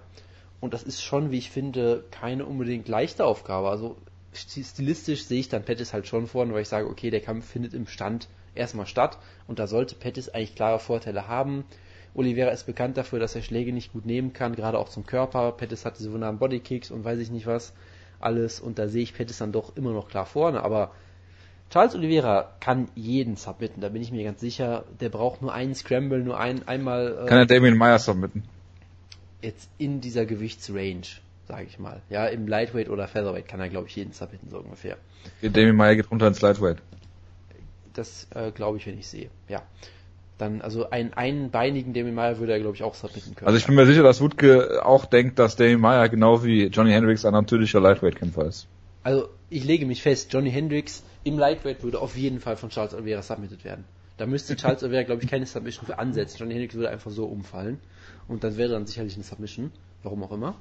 Ähm, und ja, also Pettis muss halt nur einmal im Scramble seinen Kopf einmal in die falsche Position heben, zack, Guillotine, da ist was auch immer und dann ist der Kampf vorbei. Also da muss er schon sehr, sehr vorsichtig sein, aber unterm Strich sage ich dann trotzdem, Pettis sollte der um Vielfaches bessere Striker sein und er ist sicherlich nicht mehr vielleicht so selbstbewusst, wie es, wie es früher mal war, hat nicht mehr diese Aura der Unbesiegbarkeit oder was auch immer, aber trotzdem, ich denke, es sollte hier trotzdem noch reichen. Vielleicht eine Decision, vielleicht schafft er auch ein TKO-Finish, da ist Oliveira durchaus. Äh, per Showtime-Kick, genau wie er damals im ersten Kampf Bendo besiegt hat. Da hat er ihn damit ausgenockt, das vergisst man ja schnell. Er hat ihn damit ja, das wissen, das wissen viele nicht mehr. Genau. Ähm, äh, von daher, nein, ich tippe nicht. auf so ein Ausnocker wie der von James Colossus Thompson gegen Alex Ebelenko. Also ich sag mal so, wenn er solche schönen Bodykicks landet wie gegen damals Cerrone oder Bendo im, im, zweiten Kampf oder sowas, dann könnte ich mir was vorstellen, dass Oliveira dann äh, gefinisht wird dadurch, aber ich tippe vielleicht mal einfach mal auf Decision, weil ich könnte mir auch vorstellen, dass Pettis ein bisschen zaghaft und vorsichtiger kämpft, aber unterm Strich sehe ich dann Pettis Point doch, doch vorne. Ja, ganz klassischer Point Fighter. So wie Wutke. Ja, ich freue mich auf jeden Fall, dass für Anthony Pettis nun alle Probleme gelöst sind. Denn er ist ja die Gewissheit nach unten gegangen, deswegen mache ich mir keine Sorgen, dass man mit Charles Oliveira nicht den Boden aufwischen wird. Denn er war ja, wie gesagt, der Pay-View King und ich glaube, auf diesem Weg ist er wieder zurück sein. Er war immer ein sehr spektakulärer Kämpfer, sehr unterhaltsamer Kämpfer. Er trainiert zusammen mit CM Punk. Er weiß, wie gut CM Punk ist, deswegen wird er bestimmt nichts sagen, sondern wird sagen. Hat er auch schon was gesagt, wie ähm, King Mo damals, dass äh, äh, James Tony in der Guillotine submitted hat? Oh Gott. Hat er das gesagt? Das würde mich sehr überraschen. King Mo hat das gesagt. Ich wollte nur wissen, ob äh, sowas in die Richtung schon gefallen ist. Ach so, okay. Nee, sowas ist, sowas ich, also ich fand, was ich übrigens geil fand, ist diesen Stunner von Ben Askren gegen CM Punk. Ja, absolut. Das ist auch eines der hervorragendsten äh, MMA-Gifts des Jahres. Ich hatte die ganze Reaktion darauf von allen Leuten, die das angesehen haben, weil Ben Askren einfach großartig ist. Aber ja, er hat's ähm, genoselt, ne? Das muss man dazu sagen. Ja, er war glaube ich auch ein bisschen angepisst. Das wirkt ja. Aber ja, Anthony Pettis weiß auf jeden Fall, wie gut CM Punk ist, deswegen hat er auch sein ganzes Haus, seine neue Bar und alles ähm, zusammen auf, auf CM Punk getippt, weil er weiß, dass er ein absoluter Mörder sein wird. Denn es sind ja Leute umgebracht worden von Rufus Sport, um für CM Punk zu trainieren. Darüber haben wir schon mal gesprochen in der Sendung, mehrfach. Ja, wir haben über das brutale Training gesprochen, dass Rufus Sport, so. ähm, dass bei Rufus Sport Leute sterben um, von CM Punk. Ich ja. gab doch mal diese großen Gerüchte, dass Rufus Sport ja. die ganze Zeit Kämpfer verletzt und all sowas, dass sie ziemlich hart rannimmt und das, darüber haben wir uns auch mal also, irgendwann also, in der Sendung äh, dieses, aufgeregt. Dieses, dieses knallharte Training von Rufus Sport können, kann man auch in der großartigen CM Punk Doku sehen, wo unter anderem Bill Eskin ja einen Stone Cold Stunner gegen, gegen CM Punk zeigt. Also dass da, Was, da, da, geht, ne? da geht geredet haben, zur Sache. Ja, aber das äh, muss man ja nochmal erwähnen hier. Das kann man gar nicht okay. oft genug sagen. Aber ja, Anthony Pettis, ähm, ich sehe ihn gerne, jetzt hat er drei Niederlagen vorgewirkt. Er geht ins Featherweight runter, Probleme sind gelöst. Charles Oliveira, ähm, spektakulärer Kämpfer, hat mal Jury ja zuletzt noch besiegt, das ist auch schon etwas länger her, fast ein halbes Jahr jetzt. Und ich bin sehr darauf gespannt. Es ist auf jeden Fall kein Gimmick-Kampf für Anthony Pettis, wenn er schon die Gewichtsklasse wechselt. Ich bin sehr darauf gespannt, wie er aussehen wird, wie er antreten, antreten wird. Denn Oliveira, wie gesagt, ich bin eigentlich der Meinung, Oliveira kann in den Featherweight sowieso schon jeden schlagen. Und wenn jetzt jemand noch runterkommt zum ersten Mal, noch einen höheren Weightcut machen muss. Da bin ich wirklich sehr gespannt drauf. Ich glaube, ja gut, die Frage Oliveira, ist, ob Oliveira überhaupt Featherweight macht. Ne? Ja, wenn das macht, wenn das macht, tippe ich, dass Oliveira den Kampf gewinnt. Ich glaube, Oliveira wird Pettis vor sowieso schon Probleme setzen, weil er einfach ein gefährlicher Gegner ist. Plus der Wake-Card, plus dafür, dass Pettis glaubt, dass alle seine Probleme gelöst sind, plus darauf, dass er sein ganzes Haus und Vermögen auf CM Bank getippt hat. Das wird natürlich ihn so ein bisschen ähm, nervös machen. Ich glaube, Oliveira wird ihn, Quatsch. wird ihn besiegen und hier ihn eine Decision abnehmen. Quatsch, Wutke. Also bitte, das macht, das macht Anthony Pettis doch nicht äh, nervös, wenn er auf seinen äh, Trainingspartner tippt. Also ich äh, bin mal gespannt, weil also vier Niederlagen in Folge für Anthony Pettis, das wäre schon ein Hammer. Das wäre schon ein richtiges Brett. Aber gut. Entlassen werden sie ihn wohl nicht. Schließlich ist er der Pay-Per-View King. Ähm, eine Kämpferin, von der man auch mal gedacht hat, dass sie Pay-Per-View King wird, oder Queen, ist äh, Paige Van Zandt. Der haben sie jetzt einen, wie ich finde, sehr interessanten Kampf gegeben gegen Beck Rollins. Ähm, wo sie einfach jemanden gesucht hat, der auch einen Charakter hat und die auch einen Charakter hat ähm, und für sie relativ leicht zu besiegen sein könnte, in Anführungsstrichen, mit Beck Rollins. Ähm, mit Rose hat Name Judas das ja eher kontraproduktiv funktioniert. Ja, aber hat wenigstens aus Rose Judas nicht einen Charakter gemacht, der dann auch nicht komplett das gemacht hat, was sie dann gehofft haben. Aber ja, Page Van Zandt ähm, Dancing with the Stars Superstar äh, Page Van Zandt, die danach sich gesagt hat, ich gehe nicht ins, ins, in, ins Filmgeschäft über, sondern ich bleibe in der UFC. Ich bleibe in der UFC und kämpfe, kämpfe weiterhin. Ich bin nicht Ronda Rousey, ich komme zurück. Und deswegen jetzt der nächste Kampf gegen Beck Rollins, die ja, wie ich finde, immer noch sehr überraschend ähm, Soyan besiegt hat. Und das auch ähm, guten Kampf. Ich sag mal so, es ist eine Herausforderung. Beck Rollins ist kein, ist kein Push-Over-Kampf, aber wenn Page Van Zandt immer noch das Potenzial, was sie schon mal immer angedeutet hat, dann sollte sie Beck Rollins auch besiegen. Und wie gesagt, sie wurde von Rose Namajunas ziemlich klar deklassiert und blutig geschlagen, aber sie hat damals schon, wie wir gesagt haben, sehr viel Herz bewiesen, dass da andere Kämpferinnen werden nach der ersten Runde aus, äh, werden da zugrunde gegangen. Und sie hat bis zur fünften ausgehalten und hat auch wirklich alles versucht, ähm, den Kampf da nicht zu verlieren andere Leute hätten auch irgendwann einfach gesagt, okay, ich suche jetzt aber einfach einen Ausweg, damit ich jetzt vielleicht irgendwie jetzt in der dritten, vierten Runde einfach mal sofort mir den Rücken freigebe und krieg dann Cody, Cody Garbrandt hat sie gestählt. Ja, absolut. Cody Garbrandt schlägt sie häufig im Training und deswegen äh, macht, macht, hat sie das jetzt sehr gut ausgehalten, deswegen konnte sie Rose Junior Schläge sehr gut aushalten und ich bin auch sehr überzeugt davon, dass, Back, dass die Back Rollins aus, ausstehen wird. Auf jeden Fall bin ich sehr ähm, gespannt drauf, wie Paige Van Zandt nach ihrer jetzt längeren Pause, nach der schlimmen Niederlage zurückkommt. Ich glaube, Paige Van Zandt ist einfach eine bessere Kämpferin in allen Bereichen als Beck Rollins und sie wird hier auch siegreich den Kampf bestehen. Jonas. Äh, ich habe nicht zugehört, was? Du möchtest du was zu dem Kampf sagen? Äh, eigentlich nicht. Ich finde Beck Dann Rollins sehr unsympathisch. Ja? Äh, Wieso? Und, äh, ist es, weil sie ihre Unterwäsche verkauft? Also das, das, das finde ich wiederum sehr sympathisch, das Ganze von mir. Sie, weil sie ein Kind nach Yoshi Anjo benannt hat. Das ist wiederum auch sehr sympathisch, ja. Also jetzt, ähm, jetzt fällt mir eigentlich gar nicht mehr ein, warum ich sie nicht mag, aber da war irgendwas auf jeden Fall. Äh, du hast Tough geschaut. Ist ja auch egal. Äh, sie ist halt eine ziemlich gute Boxerin, aber unterm Strich sollte Paige Vincent einfach die deutlich bessere Athletin sein. Kann ein sehr hohes Tempo gehen, kann Ge Gegnerin auch zu Boden nehmen und dann tippe ich dann doch auf Paige Vincent per Decision.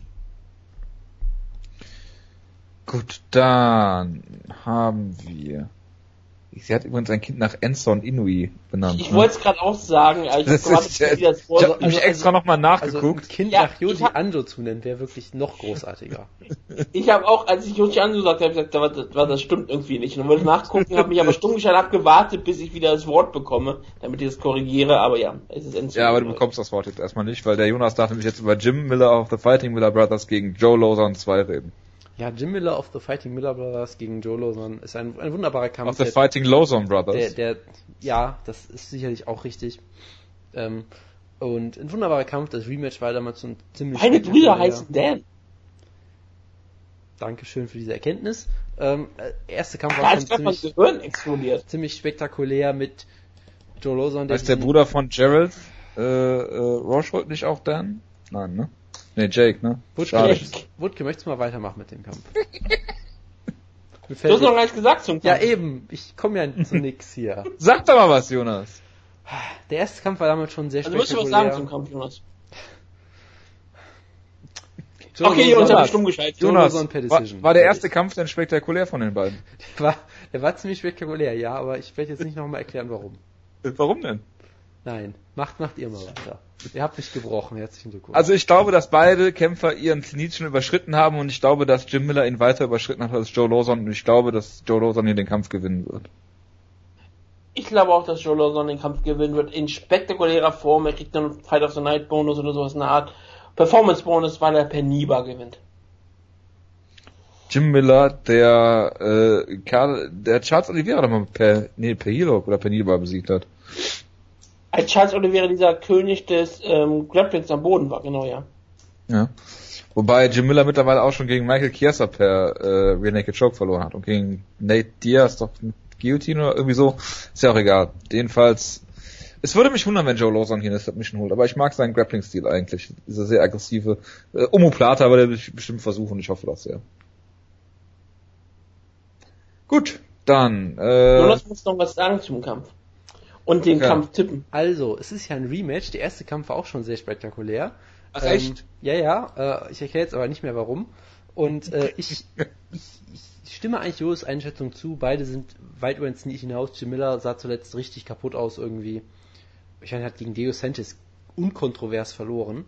Äh, Und Joe Lawson sah zuletzt gar nicht mehr, sah, sein letzten Kampf sah Lawson, glaube ich, wieder ziemlich gut aus. Ich habe jetzt auch vergessen, gegen wen. Diego Ähm, Sanchez. Stimmt, der hat ja Diego Sanchez In, ausgenommen. in einer ja, genau. Minute. Also MMA Math, ja. Di- Diego Sanchez hat Jim Miller besiegt, der äh, wiederum äh, Joe Lawson hat wiederum Diego Sanchez besiegt. Also ist ganz klar, dass Joe Lawson Ja. hier gewinnt. und er hat Michael Chiesa besiegt im Gegensatz zu Jim Miller.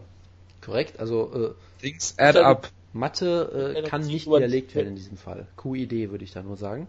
Ähm, und dementsprechend schließe ich mich an. Es wird vermutlich trotzdem spektakulär, weil Joe Lawson und Miller, das kann nicht langweilig werden. Und jetzt habe ich mir meine ganze Energie aufgespart, um natürlich über den Main Event der Prelims zu reden, weil es eigentlich ein Foxcard-Kampf ist, nämlich King, Kevin Casey gegen Sam Elvey. Ah, jetzt ist, fällt mir doch nichts mehr ein zu dem Kampf. Ähm, Kevin Casey gewinnt per Guillotine. So. Verzeihung. Ja gut, Kevin Casey vereint natürlich alles, was du brauchst, um ein guter MMA-Kämpfer zu sein. Vor allem- Trainingspartner von Nick Hein, Ja, Schwiegersohn von Muhammad Ali. Und hat den Nickname King, was natürlich auch immer sehr wichtig ist. ja, genau. Gracie Er Jiu-Jitsu-Kämpfer. Ja, Durch der den Original Test gefallen King. schon mal. Keine Cardio, das ist alles, was man sich haben, was, man sich wünscht. Und Genau. Sam, Sam Elvey hat auch alles, was man sich wünscht von einem Kämpfer, nämlich er lächelt viel. Und zwar sehr Er hat creepy. ein Gimmick, ja. Ja. Er hat Ja, eine herzlich harte, Glück. er hat eine harte rechte Hand und sonst jetzt auch nicht besonders viel anderes. Ich trainiert diesen bei Team ich, Quest. Das ist halt so ein wunderbarer Middleweight-Kampf. Ich freue mich auf eine Sache. Ich freue mich auf das Bloody Elbow Preview von Phil McKenzie, der wieder einen Roman darüber schreiben wird. Ähm, über diese wunderbaren, absurden Middleweight-Kämpfe. Und es sind halt zwei, sagen wir, liebenswerte Charaktere. Man könnte jetzt auch das Gegenteil behaupten, aber ich finde sie beide irgendwie sehr sympathisch auf ihre eigene skur- skurrile Art und Weise.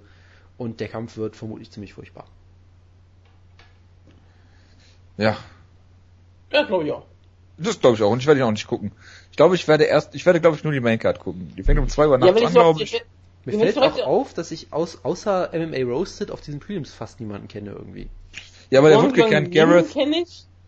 der Woodke kennt Gareth McLellan, weil der in einem der schrecklichsten Kämpfe war, nee, dem, dem schrecklichsten MMA-Kampf, den er je gesehen hat.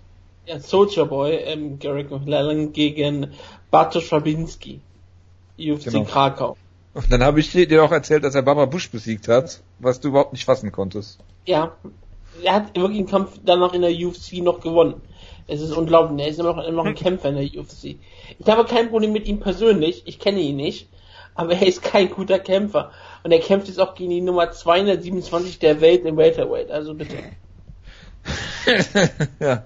Wie ist er denn gerankt? Im Middleweight? 101. Das ist Top 100 fast. Im Middleweight aber. Ja, so okay. Was ja auch ein Middleweight-Kampf ist. Jetzt Aber ja, ist- sonst kenne ich echt wenig auf, wenig auf Ganz diesen Karte. Chandler Priest, sagt mal was?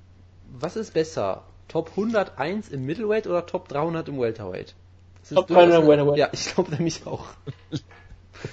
ja, sehr gut. Keine Frage. Ah, Ja, Chandler Priest gegen Tibor Goti, da kenne ich wenigstens beide Namen von. Garrick McLellan sagt mir was, ja. Shane Campbell sagt mir was. Den hatten wir glaube ich auch bei irgendeinem ähm, Kampf äh, bei Serientäter, glaube ich, gegen Eric Koch. Das War ist, ein möglich. Serientäter-Kampf? das ist möglich, ja. Ja, den hat er verloren. Und dann haben wir auch noch eher Gongyan Ning von Tough China gegen Marlon Vera. Ja, die Leute von Tafshida kennst wirklich nur du. Wurde Marlon Vera nicht mal so ein Stück weit gehypt? Das ist Brandon Vera. Nein, ich meine, ich meine nicht die Wahrheit, ich meine, ich meine schon Marlon Vera, den NKFC-Veteran. Aber, äh, Verified. ja klar, ähm, Marlon Vera gegen Gongyan Ning. Ich, Ning wird hier locker gewinnen, weil er hat chinesische Power. Gut. Tiger Muay Thai auch Ich nebenbei. meine, ist, das, ist das der Typ, der seine chinesische Power durch kontaminiertes Essen hat, oder war das ein anderer Typ? Das war jemand anderes. das ist aber kein Oder- Problem. Nee, nee, es war jemand anderes. Es war, ähm, Gott, wie heißt der? Nee, Der das war der. Ehrlich? Doch, das ist der, ja, das klar. ist der. Ich habe ihn aufgrund deines Fotos erkannt sogar. Ich dachte, das, ich dachte, das war der, ähm, egal. Hier steht's doch. Test for trace Das- das- amounts of ich, dass ich dich darüber informieren muss, Rutger. Das ist echt Das ist peinlich. schrecklich. Glaubt ihr das doch auch? Und übrigens, noch Ich weiß eine noch, wie Sache. gehypt- Ich, noch, noch eine Sache. Ich habe auch eine der alten Ausgaben gehört, wo du für die nächste Woche angekündigt hast, dass du fünf Folgen Ultimate Fighter China reviewen wirst. Ich hab's ja dann sogar mal getan, die fünf Folgen heute mit weit China ja. zu reviewen. Und ihr habt euch darüber aufgeregt. Warum wohl? Wie Die Hörer uns wollten dazu, es haben. uns aufzuregen? Das Nee, aber Gungang Ning ist ein Sanderkämpfer. Das ist ja auch ein Lieblingskampfsportler von Jonas. Hast du nie mal irgendeinen Sanderkampf dir mal angeschaut auf YouTube oder sowas in der Art? Sander. Dann das da, ja. klingt nach etwas, was ich machen würde, aber ich kann es jetzt nicht äh, bestätigen. Gut, meine Damen und Herren, ich bedanke mich recht herzlich für die Aufmerksamkeit zum fünften Geburtstag. Ich hoffe, ihr habt alle einen guten Start in die Woche. Nächste Woche hören wir uns wieder in äh, großer Runde mit äh, Fox Review und es gibt auch wieder ein Preview, glaube ich, ne? Ist das dann ein Preview zu Hamburg? Ja, UFC Ja, Hamburg. Hamburg. Ähm, bis dahin, ich wünsche euch allen einen eine gute Woche. Ähm, macht's gut. Bis dahin. Ciao, ciao. Ciao, ciao. Mhm.